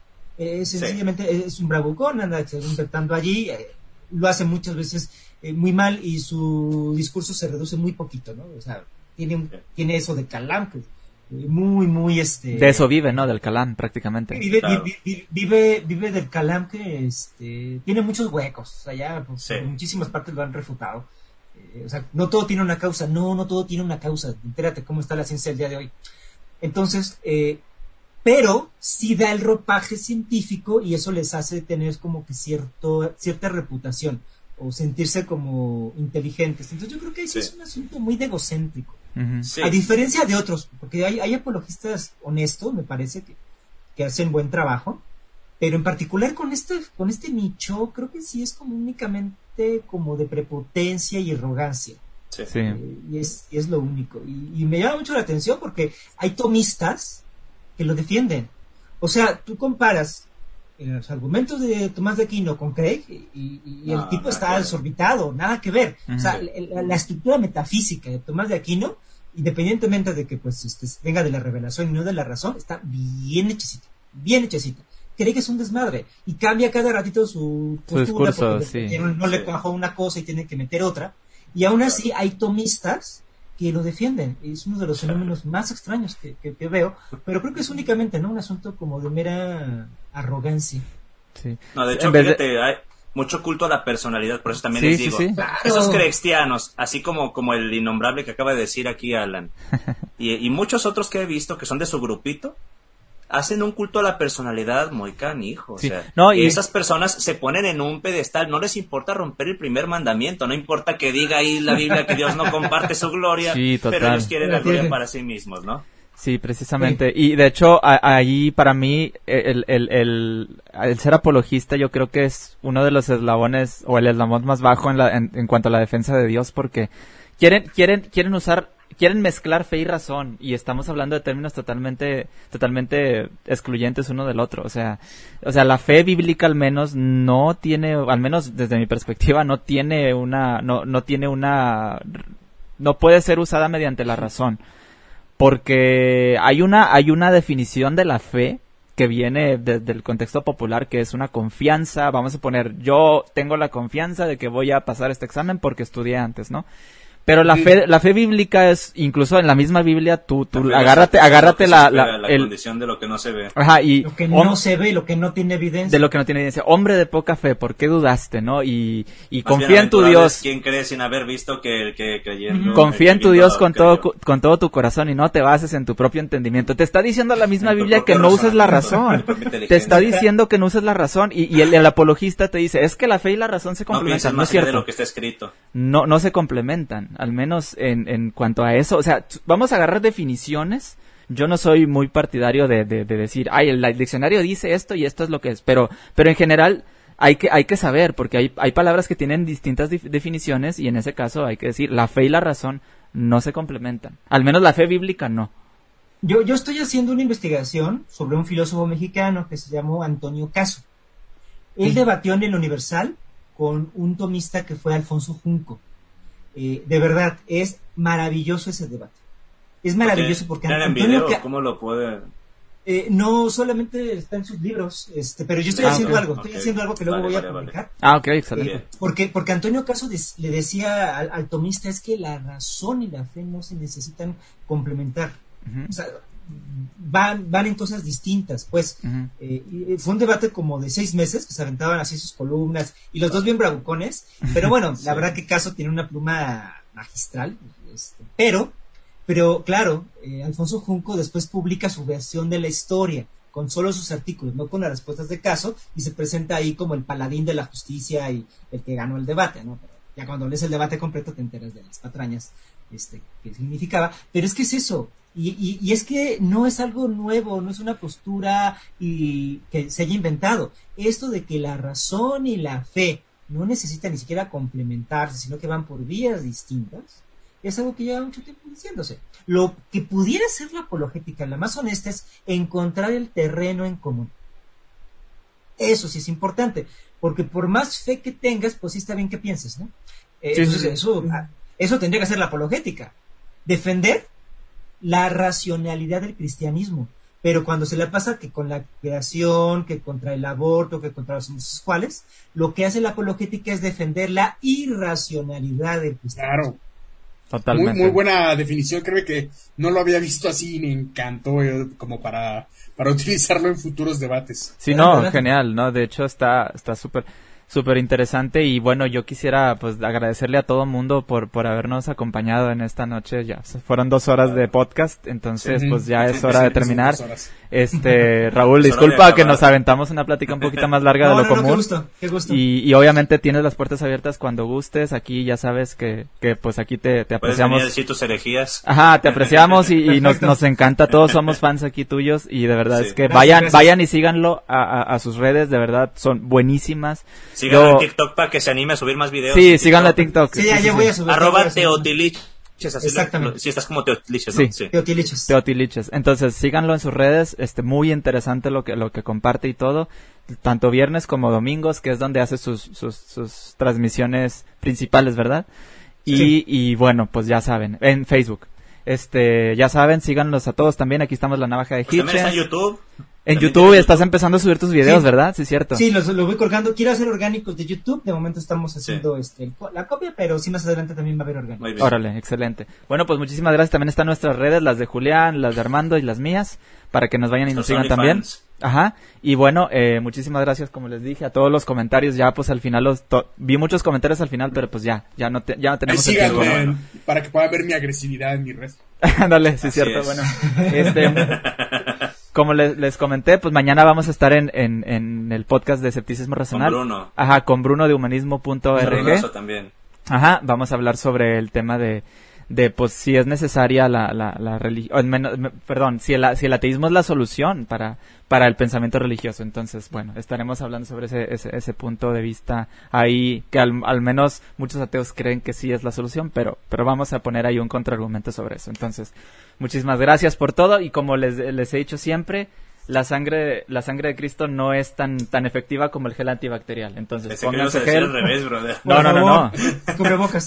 Cubrebocas. Cubrebocas para salir y el preservativo para entrar. Así es. Entonces, Está buenísimo. Sí, sí, sí. Entonces, bueno, este, cuídense mucho. Gracias por comentar. Gracias, Raúl, de nuevo, por, por acompañarnos y a nuestros compañeros Julián y, y Armando por estar aquí.